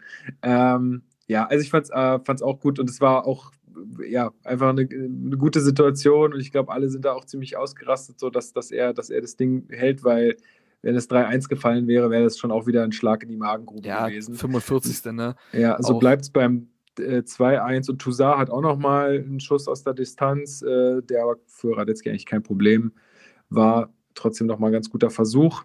Ähm, ja, und dann ist Halbzeit und ich, also ich denke, dann kam Chris äh, irgendwie nach oben und dann haben wir so ein bisschen gequatscht und er war äh, schon irgendwie auch schon sehr enttäuscht vom Spiel.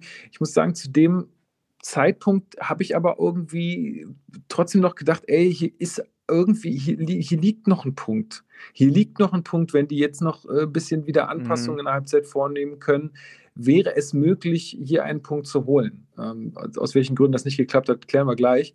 Ähm, aber ich war noch nicht so, dass ich gesagt habe, ja, wieder typisch härter auswärts und wird nicht klappen und so.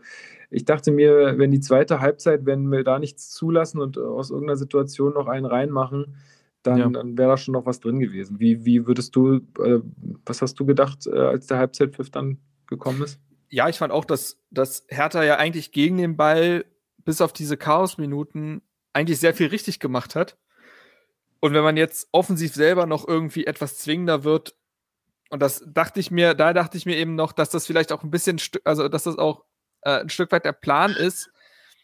Denn du hattest ja, also dass du quasi erstmal versuchst, die Null zu halten oder vielleicht nur knapp in Rückstand gerätst und dann hast du ja relativ viele Offensivoptionen auf der Bank. Also auf der Bank saßen Boateng, Kade, Maulida, Richter, Winkler, Jovetic, Selke. Es gab mit Ge- Gechter einen einzigen äh, Abwehrspieler auf der Bank. Dass ich mir so dachte, ja, vielleicht war das dann die Idee, das hat ja gerne auch mal Paul Dada gehabt, diese geplanten Wechsel, weil du weißt, dass das, dass das nächste Spiel gewisse Phasen haben wird. So, dass du dahingehend schon vorplanst. Und ja, zur zweiten Halbzeit gibt es auch eine Anpassung, aber tatsächlich erstmal defensiver Natur. Ja, Denn genau. Ge- Gechter kommt für Serda in die Partie. Also Magath hatte gesagt dann auf der PK nach dem Spiel, dass er die linke Abwehrseite stärken äh, wollte. Äh, hat Maxi dann quasi eine Position nach vorne gezogen und Gechter hat dann linker Verteidiger gespielt, was er auch zum ersten Mal Ja. gemacht hat. ist posi Ähm. positionsfremd, aber dadurch, dass Plattenhardt kurz vor dem Spiel ausgefallen ist und Björkan gar nicht mitgefahren ist, verletzungsbedingt, gab es jetzt auch keine großen Optionen mehr. Also konntest du cool. eigentlich sonst keinen hinstellen und äh, genau, also Serda, also die Seite hatte schon ihre Probleme halt mit Diaby und deswegen wollte man da wahrscheinlich Diaby einfach einen Innenverteidiger vor die Nase stellen und dann ist gut. Ja. Und man muss auch sagen, Gechter hat auch das wieder gut gemacht. Also ich fand, dass er, dass er seine Sache da defensiv mit äh, Mittelstädt zusammen auch ordentlich gemacht hat. Das Ja. wirkte geschlossener. Also ich sag mal, Äh. die Null in der zweiten Halbzeit äh, spricht da für ihn so. Richtig. Ähm, aber auch da ist es irgendwie, ach, dieser Kader, er wirkt einfach so unfertig und so, ja, so unrund, ne, wenn du solche Wechsel irgendwie vollziehen musst. Absolut. Äh, lass, uns, lass uns das gleich nochmal nach, Ja, dem, ja. nach dem Spiel äh, nochmal näher drauf eingehen. Äh, Wie, wie, wie, also zweite Hälfte Mhm. begann eigentlich auch ganz, ganz munter von unserer Seite. Also Boyata hat dann nach Freistoß eine Chance. Ähm, aber auch da müssen wir mal kurz über die Standards reden. Ey, also das Platt- Platten hat ja gerade schon angesprochen, der dann verletzt gefehlt hat. Und ich weiß noch, also ich glaube, Chris hat es in unserer äh, Messenger-Gruppe geschrieben, äh, so von wegen, ey Leute, also jetzt heute alle rum, dass der nicht spielt. Vor ein paar Wochen äh, waren wir alle noch dankbar. Ich glaube, Leon war das, aber ja. Ja, genau, oder Leon, genau. Äh, vor ein paar Wochen waren wir alle noch dankbar. Es ist natürlich richtig, äh, aber man hat auch wie in, in diesem Spiel gesehen, ey, die Standards, das ist absolute Grütze. Das Ja, kannst du ja. keinem anbieten. Es ist wirklich krass. Also es gab auch wieder, also ganz oft werden auch, also bei Plattenhardt gibt es ja keine Spielchen, der haut ihn einfach in die Mitte. Bei Darida gibt es dann ja oft noch diese Geschichten, dass man erstmal noch kurz passt und dann nochmal einen anderen Winkel nimmt. Und das funktioniert nie. Das Ja. funktioniert nie. Diese Und- eine Ecke. Ja, Also, ja, ja, genau. Oh mein Gott, da hast du einen Standard in dieser ersten Halbzeit, ja. Da hast du ne, mal eine Situation, wo der Ball ruhig liegt, wo du einfach mal eine schöne, schöne Flanke reinträgst. Was machen die irgendwelche Spirenzien? Also, ich hab, Ja. bin echt gestorben da im Block. Also ey. ich fand die, also man kommt schon etwas mutiger aus der Kabine. Diese erste Pressinglinie wurde dann höher gezogen, also man stand auch einfach ein bisschen höher. Ähm, es gab so ein bisschen Gefahr über Standards, aber nach 10 bis spätestens 15 Minuten ist das doch auch wieder alles eingeschlafen. Also, und ich finde auch, dass die Einwechslungen dann von Richter und Winkler mhm. als auch die von Davy Selke verpufft. überhaupt nicht den gewünschten ja. Effekt gebracht haben. Die sind verpufft. Ähm, Richter ist immer der auffälligste dann schon, aber selbst dem ist ja jetzt nicht super viel gelungen, bis auf die fast Torvorlage in der letzten Minute. Mhm. Ähm, aber der bringt immer noch mal was rein. Der hat sich auch in einer Szene, wo es irgendwie Freischuss gab, auch völlig zurecht, weil, äh, also die Geschichte war irgendwie, dass Pekarik und irgendwer anders in den Zweikampf gehen. Und der, das war auch, also da, also da habe ich auch gedacht, was macht der beruflich, der Schiedsrichter? Nee, nee, also ich finde tatsächlich, Pekarik haut dem Leverkusen einen Arm ins Gesicht. Ja, aber er wird ja vorher geschubst. Also da kann was, was soll er denn da machen? Dann ja. Hat er keine Kontrolle mehr über seinen Körper. Ja, aber ich verstehe schon, wenn, wenn, vielleicht, wenn du das, das Foul unten, also wenn du den Schubser nicht richtig siehst, dass du dann so entscheidest, ich, also zumal ist ja auch keine spielentscheidende Szene gewesen. Also egal, aber auf jeden Fall bringt auch da ein Richter wieder Feuer rein. Ähm, wie gesagt, Martin Winkler, mein, um Gottes Willen, das ist ein 19-jähriger Junge, der sein zweites Bundesligaspiel äh, feiert. An dem jetzt irgendeine Kritik festzumachen, schwierig. Ähm, und ja, Davy Selke hat halt auch nichts mehr gebracht. Und es ist halt, du hast ja Leverkusen vor keinerlei Probleme gestellt. Also deine An die Angriffe sind so zahnlos gewesen, mhm. dass Leverkusen musste nie ans Äußerste gehen, um irgendwas zu verteidigen von Hertha. Es gab in der zweiten Halbzeit, gab es da überhaupt irgendeine Chance, die man jetzt, also bis auf wirklich diese allerletzte von Darida, gab es doch nicht eine Möglichkeit, wo Hertha gefährlich vors Tor gekommen wäre oder ähnliches. Nee, Und tatsächlich nicht. Ähm, also, um vielleicht nochmal chronologisch da lang zu gehen, wie gesagt, ich finde die ersten 10 bis 15 Minuten der zweiten Halbzeit, die waren zumindest okay. Und dann verletzt sich Niklas Stark auch in einer Szene, wo man sich so denkt, jetzt kommt wieder alles zusammen. Das muss dir halt vorstellen, dass Andrich aus gefühlt 43 Metern schießen will. Allen ist bewusst, dass das nichts wird. Und der verzieht und dadurch trifft der Niklas Stark, der das eine Bein schon hochgezogen hat, um den möglichen Schuss zu verteidigen und dann eben auf das Bein, auf dem keine richtige Spannung mehr ist, getroffen wird und dadurch umknickt. Das ist ja schon Slapstick. Also, das ist ja wie in einem Dick- und Doof-Film, was da Wirklich? passiert. Das ist ja, ja unfassbar. Ähm, jetzt muss man bei ihm natürlich noch abwarten, was da jetzt verletzungstechnisch rauskommt. Bei äh, Schwolo weiß man ja schon, dass es ein Muskelfaserriss ist und der seine zwei Wochen fehlen wird. Bei Stark steht die Diagnose ja noch aus. Aber so oder so ist das eine Szene, die man eigentlich auch schon wieder nicht glauben kann. Tatsache, ja, genau. Also das müssen, ja, müssen wir mal abwarten. Ich finde schon, dass er wichtig sein könnte fürs Derby, also gerade in seiner Rolle, die er ja. jetzt neu, neu bekleidet. Also ich hoffe, dass er dabei ist. Ähm, mal sehen. Wir müssen mal abwarten, was unsere medizinische Abteilung da äh, schaffen kann. Äh, ja, also du hast es schon gesagt, irgendwie unsere Angriffe sind irgendwie ins Leere gelaufen. Also irgendwie dann auch am Ende der Partie oder so die letzten 15 bis 10 Minuten bei so einem Spielstand und in unserer Situation, auch tabellarisch, müsste man ja eigentlich sagen, okay, jetzt alles nach vorne und selbst wenn wir auch bei unserem Torverhältnis, selbst wenn wir jetzt noch zwei kriegen, ist das auch schon scheißegal. Ja, aber du musst es wenigstens versuchen und ich hatte irgendwie nicht das Gefühl, dass da die Leute wirklich ja. richtig nach. Sie haben erfolgreich das 2 zu 1 gehalten.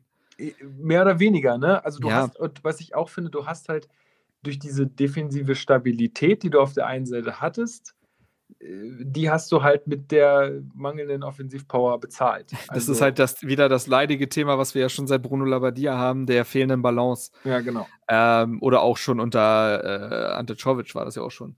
Also ja, also es, ich hatte es in meinem RBB-Artikel geschrieben, dass es irgendwie was von, also Leverkusen ist so der große Bruder, der den kleinen Bruder, in dem Fall Hertha, so in so einer Rangelei einfach mit so einem ausgestreckten Arm so von sich weghalten kann, mühelos und Hertha strampelt wie sonst was, aber kommt halt nicht ran.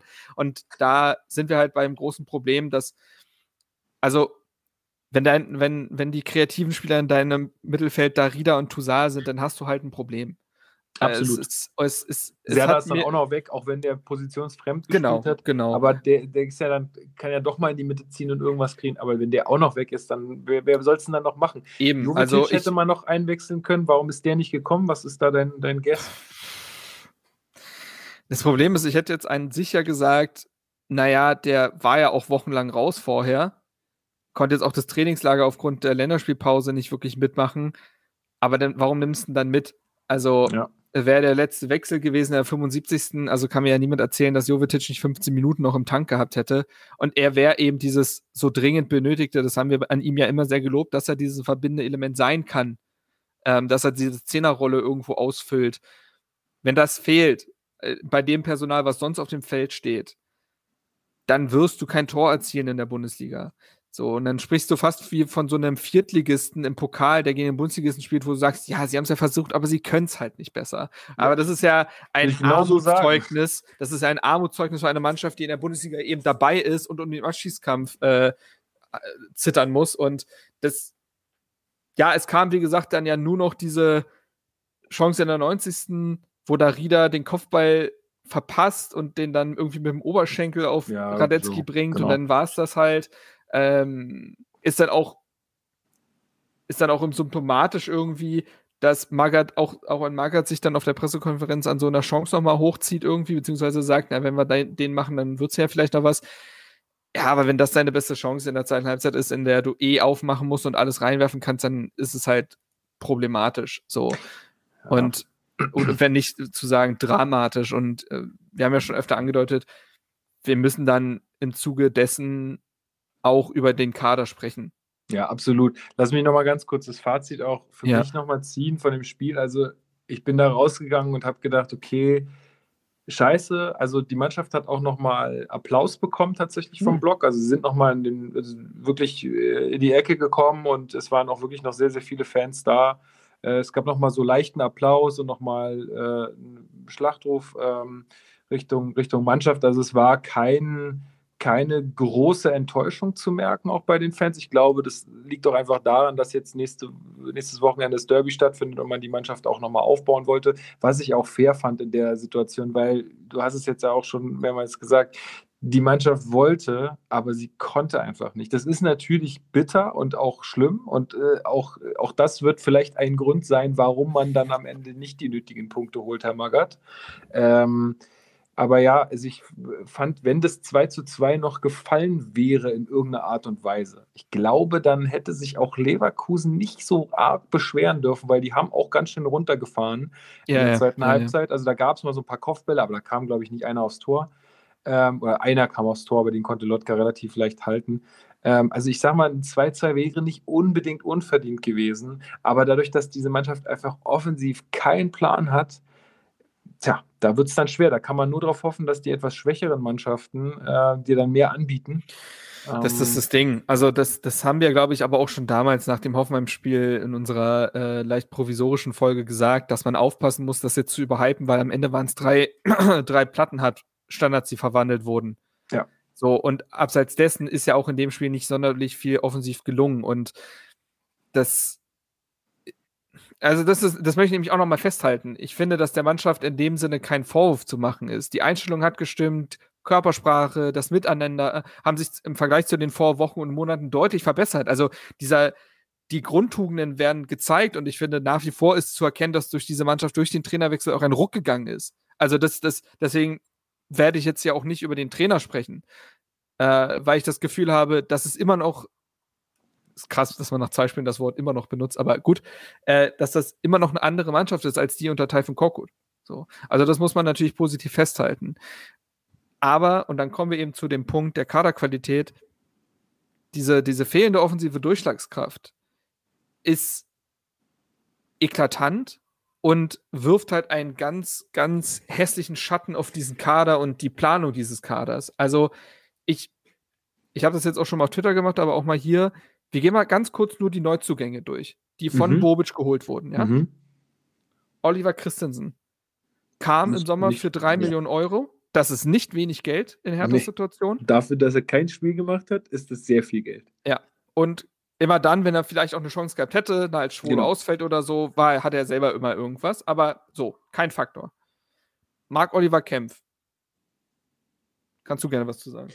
Ja, also so nach, dem, nach der ersten Partie ja irgendwie, äh, irgendwie sehr, sehr vielversprechend ähm, gewesen und man hatte sich ja gehofft, dass man sich da jemanden geholt hat, der irgendwie direkt einen Impact bringen kann. Aber auch da ist es ja eher ein Auf und Ab als ein konstantes äh, oder eine Sicherheit, die man da bekommen hat. Ähm, der, wir waren dann relativ schnell verletzt und dann irgendwie auch gesperrt. Ähm, mhm. tja, also das ist auch nicht aufgegangen. So. Und ne, immer wieder mit individuellen Patzern die Punkte kosten, ja. hat einen Elfmeter verursacht gegen Leipzig, dann ist ja damals alles eingebrochen und so weiter. Frederik André, André Björkan. Ich, der ich, ich habe noch Zeit. Der braucht noch Zeit. Ich sehe wirklich Potenzial in dem, aber ja. auch da wieder keine Soforthilfe. Also der fremdelt noch massiv mit dem Bundesliga-Niveau, hat jetzt auch durchaus Probleme mit körperlichen Dingen, aber auch kein in dem Sinne positiver Faktor für die Mannschaft. Suat Serda. Stark angefangen, sehr stark nachgelassen in meinen Augen. Ja, der hat jetzt äh, Flashbacks, ey. Das ist, ich, irgendwer hat's, wer hat's denn gesagt? Äh, war das der Kumpel von Chris oder so? Also, der Serda ist halt auch einfach, ich weiß nicht, ob der für den Abstiegskampf gemacht ist.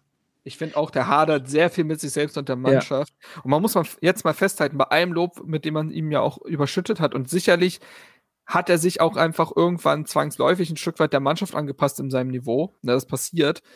Aber als durchaus offensiv denkender zentraler Mittelfeldspieler geholt und in 24 Spielen zwei Tore, keine Vorlage.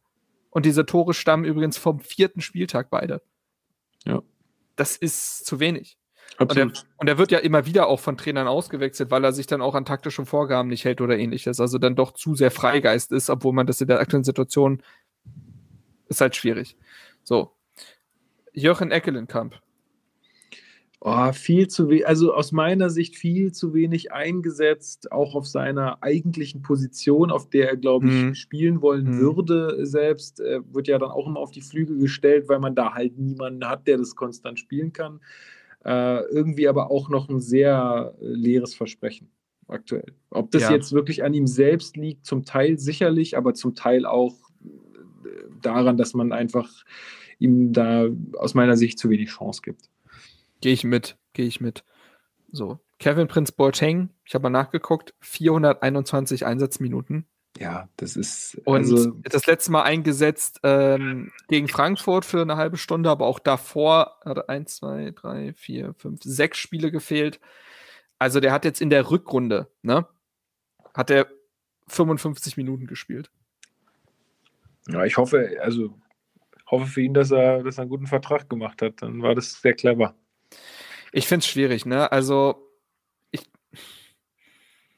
keine Ahnung, ich, ich finde es schwierig zu bewerten. In der Hinrunde hat er für mich noch teilweise so oft gespielt, dass man sagen konnte, ja, ne, mehr ist wahrscheinlich nicht drin, aber jetzt in der Rückrunde ist das ja schon ja. Äh, also witzig und ich denke mal, ich denke mal, das, das, hat er sich auch anders vorgestellt. Klar. Es hat sich ein Bobic anders vorgestellt.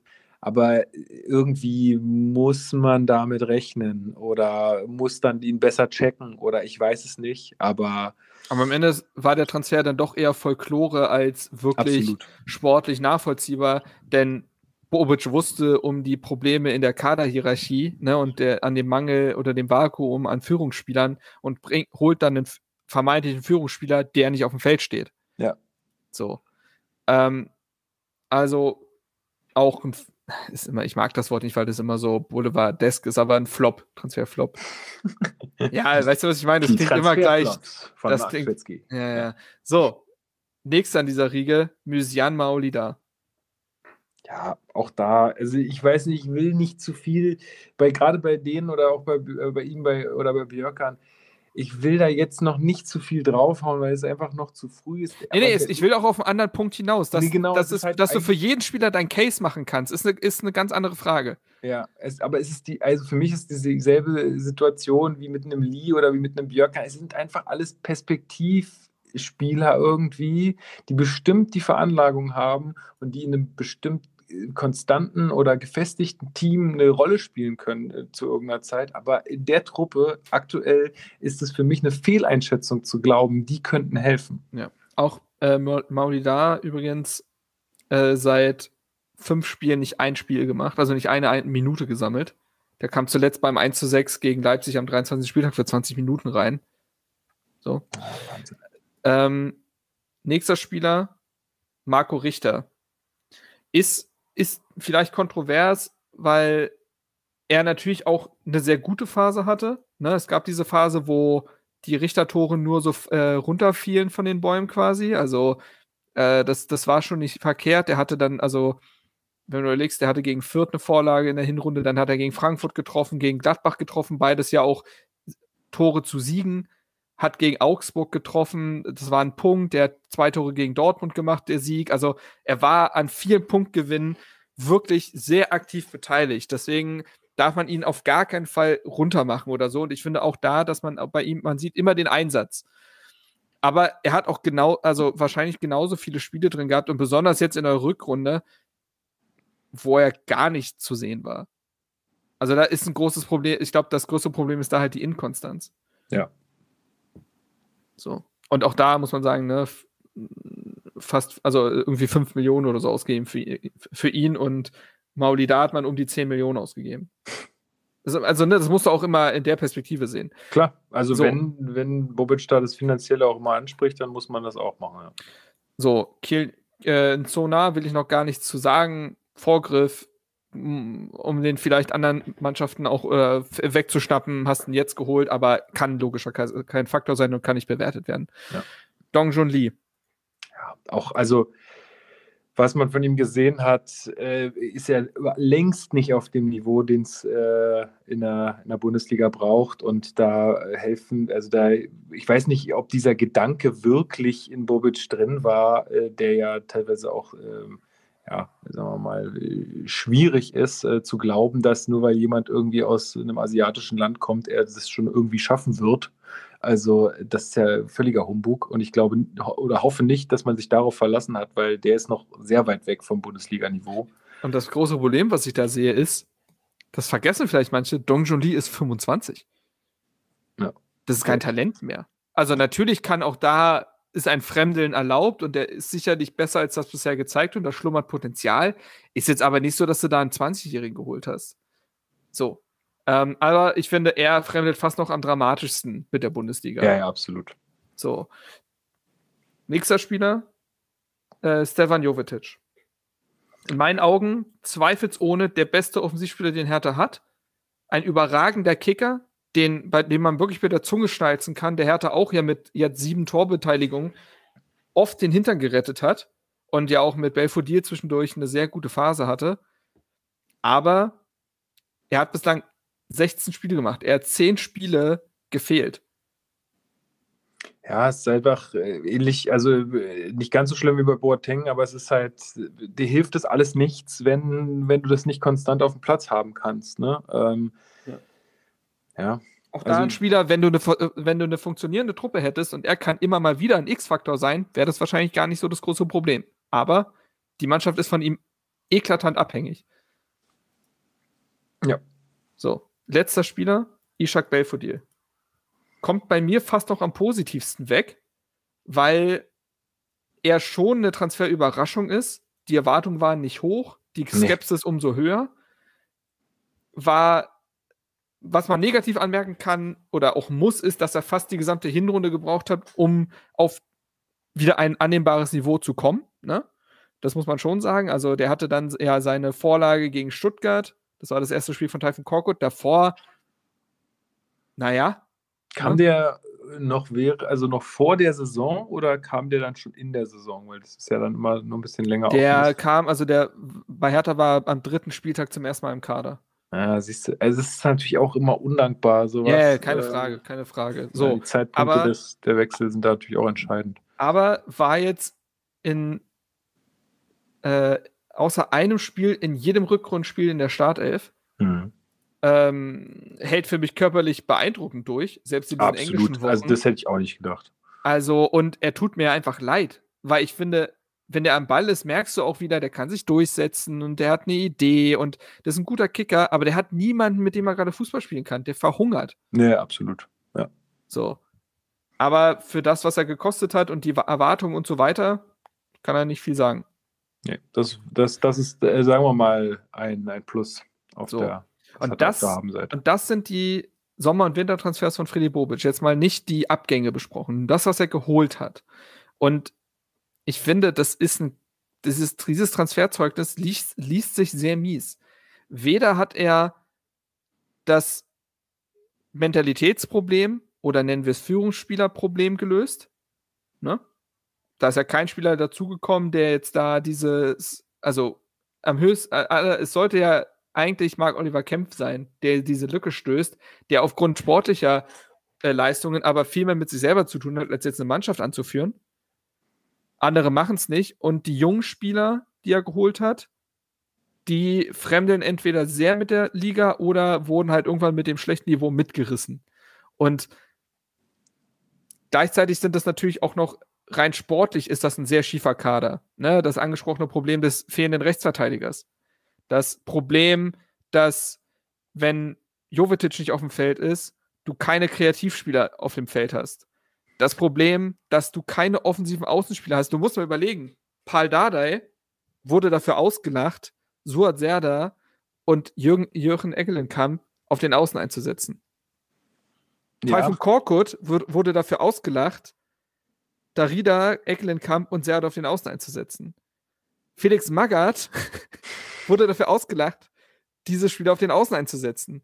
Was die Quintessenz davon ist ja aber, dass sich drei Trainer, drei Trainer haben sich gegen die von Bobic verpflichteten Außenspieler entschieden.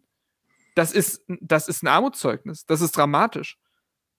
Ja, absolut. Und ich glaube, dass es bei Bobic, also dass diese Transfers, vor allen Dingen diese, sagen wir mal, Perspektivtransfers, das hatte ich jetzt gerade schon gesagt, ich glaube, die können eine Rolle spielen in einem funktionierenden Team aber dieses Team funktioniert zu wenig, als dass sie da reinkommen können und eine gute Rolle spielen können. Genau. Also er hat genau. irgendwie darauf gewettet, dass das klappt oder beziehungsweise er hat diese Transfers auch gemacht, weil er gesagt hat, okay, ich kann jetzt hier nicht irgendeinen erfahrenen äh, 30-Jährigen nehmen, dem jetzt einen Vertrag geben, weil das ist eigentlich nicht der Weg, den ich gehen will. Ähm, das würde uns vielleicht äh, kurzfristiger mehr helfen, aber wir halten schon irgendwie die Klasse und dann haben wir die coolen äh, jungen Spieler und können die entwickeln. Aber die hilft das alles nichts, wenn du am Ende dich in der zweiten Liga wiederfindest. Das ist genau der Punkt. Er hat eine viel zu riskante Wette auf diesen Kader abgeschlossen, von dem er viel zu überzeugt gewesen ist. Also man sprach ja auch immer wieder dann davon, dass man sowohl im Sommer als auch im Winter sehr zufrieden gewesen sei, gewesen sei mit den Transfers. Klar, kein Verantwortlicher wird sich da hinstellen und sagen, ey Leute, wir wissen, dieser Kader ist Schrott, aber jetzt machen wir es halt Beste, was Beste draus. Ist ja vollkommen logisch, dass das in der Kommunikation so ist. Und trotzdem, das ist ja ein generelles Problem bei Friedi Bobic, glaube ich, in der Kommunikation, dass er dann oft dann zu überzeugt wirkt. Für von dem, was da eigentlich passiert ist. So, ne? Also er war auch sehr überzeugt von Typhon Korkut lange Zeit. Und das hat ja. sich nicht mit dem gedeckt, was man gesehen hat. Und ja, und die Leute sind doch nicht dumm. Also, ich meine, wir sehen doch, was, was, was passiert. Ja, und dieser Kader strotzt vor offensichtlichen Defiziten. Und das ist, wie gesagt, kaum ein Transfer ist aufgegangen. Sicherlich, weil er immer dann in die Gesamtproblem des, des ganzen Kaders untergeht, aber das ist, aber dieser ganze Kader wird ja auch von dem Kaderplaner Dirk Duffner und Geschäftsführer Sport Friedi Bobisch gestellt. Also das, das, das, wie gesagt, ja, ich mach nicht, ich mach, du kannst für jeden einzelnen Spieler dein Case machen, warum es nicht funktioniert. Die Gesamtheit wird aber ja von den Entscheidern äh, quasi entschieden. Und Absolut. Und du das, kannst auch, ja. du kannst auch, Freddy Bobic kann auch noch so häufig sagen, ja, finanziell sind uns natürlich auch ein bisschen die Hände gebunden und so weiter und so fort. Trotzdem muss man da einen Strich drunter ziehen und sagen, gut oder schlecht. Und äh, wenn man also bei den ganzen Spielern jetzt den Strich drunter zieht, dann würde ich sagen, eher schlecht. Ganz, also und auch bei allem, was Hertha diesen äh, ja in dieser Saison auch abgegeben hat, Freddy Bobic hat 27 Millionen investiert in diesen Kader. Das als, als, als alleinige Zahl ist das heftig, finde ich. Find ich das auch. ist immer noch so viel mehr Geld, als es andere zur Verfügung haben. Ja.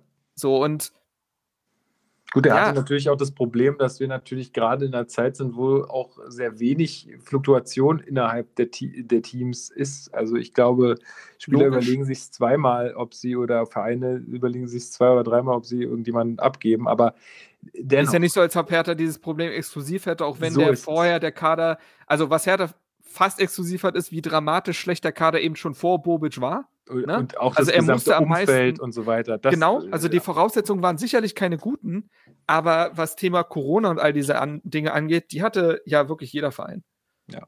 Und das ist halt und das und das ist das Ding für mich. Ich ich glaube schon, dass sich die Chancen auf den Klassenerhalt durch den erneuten Trainerwechsel erhöht haben. Das glaube ich wirklich. Ja. Weil ich sehe, dass Fotheringham und Margaret diese Mannschaft irgendwie anders anpacken. Aber für mich ist der Klassenerhalt dadurch immer noch nicht wahrscheinlich geworden. Also, weil so eine Mannschaft wie Augsburg, die haben jetzt mal ein 3 zu 0 gegen Wolfsburg drin. Ja. Hertha hat sowas nicht. Und du hast noch die ganzen direkten Duelle, klar. Aber auch da wirst du offensiv etwas kreieren müssen, was kein Plattenhartfreistoß ist. Mhm. Was kein Zufallsprodukt ist. Die gehören dazu. Aber wenn du jetzt beispielsweise, also du musst zum Beispiel eigentlich beten, dass Jovetic jetzt noch alle Spiele machen kann. Ja, aber wenn du, du bist ja schon im Ausblick, lass uns doch mal ja. äh, auf die nächsten Spiele, ganz besonders natürlich aufs kommende Spiel äh, am Samstag um 18.30 Uhr blicken. Am Wochenende wird wieder Fußball gespielt. Wer macht ja. das Rennen? Ich weiß gar nicht, wer spielt denn überhaupt? So, Ausblick, Marc. Also du hast ja jetzt gerade schon äh, ein bisschen losgelegt. Äh, der nächste Gegner heißt äh, 1. FC Union Berlin. Richtig. Ähm, und äh, ja, äh, du hast es auch gerade schon angesprochen, es wird darum gehen, offensiv irgendwas zu kreieren, weil natürlich auch Union ein Team ist, was ganz gut, äh, ja, ganz gut darin ist, ähm, sich auch zurückzuziehen Absolut. und auf den Gegner zu warten. Und äh, man würde ihn da mit sehr in die Karten spielen, wenn man sich da irgendwie abarbeitet und Fehler produziert. Ja, man hat es ja im Hinspiel gesehen. Ne? Also äh, Union ist da ja durch, äh, ich glaube, das war auch der Fehler von Martin Dardai, ne? Ähm, sind sie in Führung mhm. gegangen. Und ja. daraufhin hat man ja Hertha machen lassen, aber Hertha ist halt nichts eingefallen. Und so ein Spielverlauf kann man sich durchaus wieder vorstellen, muss man sagen. Also es ist ähm, auch das, auch, es war auch ein bisschen im Pokal so. Also, das ist schon, das hat man jetzt schon öfter gesehen. Dass, aber das, wie gesagt, das machen intelligente Mannschaften auch. Die wissen ja, dass Hertha nicht brandgefährlich ist und dass du dem schon, dass den schon dann den Ball geben kannst, um dann zu kontern. So. Ja, aber jetzt mal ganz blöd gefragt, kann nicht Hertha genau dasselbe machen? Also kann ich auch Hertha sagen. Dafür ist Hertha ja nicht defensiv gut genug. Dafür produziert man ja immer irgendwas. Ja, weißt du, was also, ich meine? Das ist das Problem. Hertha kann sich nicht auf eine defensive Spielweise, wie es unter Paul Dada der Fall gewesen ist, verlassen, weil dafür die Defensive zu löchrig ist. Sie ist im Verbund. Im Verbund, das hat, haben jetzt Fotheringham und Margaret bekommen. Im Verbund ist sie deutlich besser. Auf, in der, auf individueller Ebene werden aber immer noch zu viele Fehler gemacht, um sich auf die Abwehr zu verlassen. Ja, aber ich, ich spiele so ein bisschen darauf an, weil natürlich jetzt, also ich meine, wo, wo steht äh, Union jetzt? Sie sind jetzt gerade Siebter. Ähm, also die wollen natürlich auch in Schlagdistanz bleiben zum europäischen Geschäft, auch wenn da natürlich alle sagen, ja, ist uns egal, natürlich wollen die nach Europa, erzählt mir doch nichts, Leute. Das ist doch alles Quatsch. Enki Haraguchi, und das ist ein Name, der natürlich immer im besonderen Kontext ist, äh, sprach davon, dass das Ziel jetzt Europa sei. Also so. Und so wird es wahrscheinlich auch in der Mannschaft gesehen und jeder Spieler hat Bock nach Europa zu kommen und das ist natürlich immer, die Leute haben nur ganz, ganz bestimmtes Zeitfenster in, die, in ihrer Karriere, da können sie nicht sagen, ja, wir spielen jetzt hier beim bodenständigen F, äh, FC Union, wir, wir wollen gar nicht nach Europa, damit wir hier schön äh, äh, alle weiter chillen, sondern die wollen natürlich nach Europa und das äh, ist auch deren Anspruch jetzt, da bin ich ganz sicher. Ähm, deswegen wo, müssen die schon auch gewinnen. Also sonst sind sie weg. Ja, ja. Also zumal, also die, was man ja sagen kann aus Unioner Sicht, ähm, ist, dass das Restprogramm gar nicht so einfach ist. Die spielen danach gegen Frankfurt, gegen Leipzig, gegen Fürth, gegen Freiburg, gegen Bochum. Fürth und Bochum mal ausgeklammert, weil um, für die wird es um nichts mehr gehen. Im positiven wie negativen Sinne. Bochum ist, naja, Bochum steigt nicht ab. Und das ist der letzte Spieltag. Ja. Und Fürth ist halt durch. Die leisten gerade schon Paroli, aber da wird es dann halt rechnerisch klar sein, dass sie raus sind. Und dann hast du halt Frankfurt, Leipzig, Freiburg. Die, das sind schon harte Nüsse. So. Und äh, da ist es schon, da werden sie schon gut beraten, dann gegen Hertha eben versuchen, zu versuchen, auf Sieg zu spielen. Ich denke mal, dass, dass man das Spiel gegen Hoffenheim wiederholen will. Dass man wieder, also dass man, dass man wieder auf diese Geschlossenheit setzt, dass man wieder auf taktische Disziplin setzt, auf dieses, dieses so pingelig, äh, pingelige, aber eben auch so notwendige Einhalten von Räumen und dass man dann aber wieder zu dem zurückkehrt, was gegen Hoffenheim halt gut geklappt hat, ist, dass man auch mal höher steht, dass man die wirklich aktiv stresst. Und gegen ja. Leverkusen ist das ja wieder doch eher, ja, wir lassen euch mal machen. nur in der allerletzten Linie, da sind wir dann mal da. So, also das, Ja. ich glaube, es, du, du wirst diesen Ansatz wieder fahren und dann wirst du wieder darauf hoffen, dass vielleicht ein Jovetic was hinbekommt, dass vielleicht ein Plattenhart-Freistoß was bewirken kann. Aber ich erwarte jetzt keinen ausge, ausgewieften Offensivplan. Und ähm, aber ja, die werden versuchen, an dieses, an dieses Hoffenheim-Spiel anzuknüpfen. Denke ich auch. Und auch, auch Magath wurde, glaube ich, auch auf der Pressekonferenz äh, nach dem Spiel tatsächlich auch darauf angesprochen, äh, aufs nächste Spiel, beziehungsweise, ja, was, was man jetzt mitnehmen könnte. Er sagte, man hat es in der zweiten Halbzeit gegen Leverkusen deutlich besser gemacht als in der ersten. Und genau diese Differenz, die muss man jetzt vorher direkt streichen. Äh, und genauso wie in der zweiten Halbzeit agieren gegen Leverkusen, beziehungsweise, also was die Defensive zumindest angeht. Ähm, und dann hoffen, dass irgendwie Plattenhardt fit wird oder hoffen, dass ein Jovetic irgendwie äh, einen guten Moment hat oder so. Das ist Es ist total ja- bitter, aber es ist leider einfach so. an sich ist es jetzt auch eine dankbare Trainingsarbeit für die Trainer. Du kannst die ganze Zeit sagen, Leute, hier haben wir Beispiel A, Hoffenheim, da habt ihr es richtig gut gemacht. Und gegen Leverkusen habt ihr gesehen, was passiert, wenn ihr da ein paar Prozente rausnehmt. Weißt du, was ich meine? Ja, korrekt. So, Ich und mein- so kannst du es äh, quasi spiegeln und dann klar machen, diese Differenz habt ihr im Unionsspiel zu leisten. Eigentlich noch mehr, weil es ein Derby ist. Aber ich bin gespannt. Also, Felix Magath hat ja alles gesehen in seiner Karriere. So. Ist ein Haudegen, ist ein, ist ein Routinier und den macht so ein Derby jetzt auch nicht mehr wild. Und ich glaube, dass das schon auch gut ist für die Mannschaft, wenn er da jetzt nicht in Aktionismus verfällt oder irgendwas. Auf der anderen Seite hast du also auch da wieder Fotheringham, der wahrscheinlich im Derby die meisten Meter aller Hertaner machen wird in seiner Trainer. Ey, seiner apropos Coachingzone. Meter, ne, man muss ja auch, das muss man auch mal hervorheben, 125 Kilometer sind die, glaube ich, gerannt gegen Leverkusen, ist schon auch eine, eine Hausnummer. Ja, gar keine Frage. Vladimir Darida ist fast 13 Kilometer gelaufen und war trotzdem nur drittbester äh, Läufer bei Hertha nach Toussaint und Askasibar. Also der Einsatz, wie gesagt, da haben wir ja auch schon gesagt, Ja. wie gesagt, einem Einsatz scheitert es nicht, aber da gehört auch eine gewisse Haltung dazu, weil der Einsatz gegen Leverkusen war da und trotzdem war er irgendwie ängstlich geprägt. Gegen Hoffenheim habe ich das Gefühl gehabt, die wollen den auch aktiv auf den Sack gehen. Ja. So, und das muss halt zurückkommen. Du kannst nicht, du, du musst in dem Spiel auch mal zum Atmen kommen, in Form von Ballbesitz oder irgendwas. Das es funktioniert nicht immer nur zu reagieren. Und ich glaube, das war auch das, was Magath kritisiert hat, jetzt in dem Spiel. Ja. Und wenn du zu dem Hoffenheim-Spiel zurückkehrst, als, als, als Schablone quasi, ja, dann glaube ich, dass gegen dieses Union, was in der Rückrunde jetzt auch nicht brilliert, das muss man ja auch dazu sagen, Auch gegen, jetzt gegen. Köln haben sie es sehr schwer getan. Die haben also es war ja auch nur ein Zufallsprodukt, dass die 1-0 gewinnen. Das war ja So. ein Fehler von Hector irgendwie, ein böser. Genau. Und davor lief nicht so viel. Die haben gegen Wolfsburg verloren, die haben gegen Stuttgart unentschieden gespielt, die haben gegen Bielefeld verloren, die haben gegen Augsburg verloren. Ja. So, und ähm, dementsprechend, ja.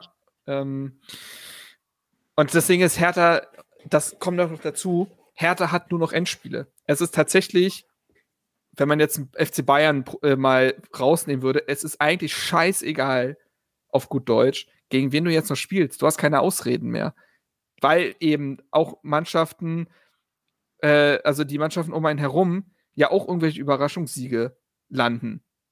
So, und dementsprechend ist es ja, also klar, du hast die direkten Duelle, auf das sich wieder alles konzentriert gefühlt, aber du hast ja noch ganz andere Spiele. Und in denen kannst du ja auch Punkte holen. So, und Ja, dabei wenn man jetzt mal positiv drauf guckt, ist es so, dass Stuttgart nächstes Spiel gegen Dortmund spielt, dass der FC Augsburg im nächsten Spiel gegen Bayern spielt, Bielefeld spielt gegen Wolfsburg, die jetzt ja verloren haben gegen Augsburg und die, glaube ich, auch nochmal alarmiert worden sind dadurch, dass sie doch nicht ganz raus sind aus der ich Nummer. glaube auch, die sind noch nicht ganz raus, ja. Also das kann man, und Hertha ist nun mal jetzt in der Situation, wo man eben doch sagen muss, ja doch, wir gucken auf andere. das ist ja immer diese, dieser Spruch so, nee, wir gucken nur auf uns. Die gucken schon, wer jetzt noch gegen wen spielt und so weiter.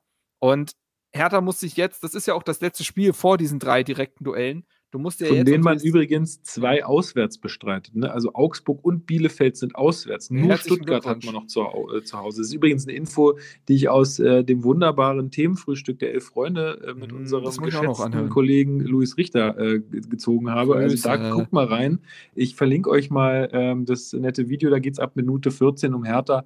Aber guckt mal das ganze Video. Das ist, äh, die beiden sind äh, sehr unterhaltsam. Und an sich muss ich sagen, habe das Themenfrühstück jetzt für mich entdeckt. Ich finde das immer ganz gelungen und äh, gucke mir das gerne an. So. Elf Freunde müssen sie auch geben im Derby sein.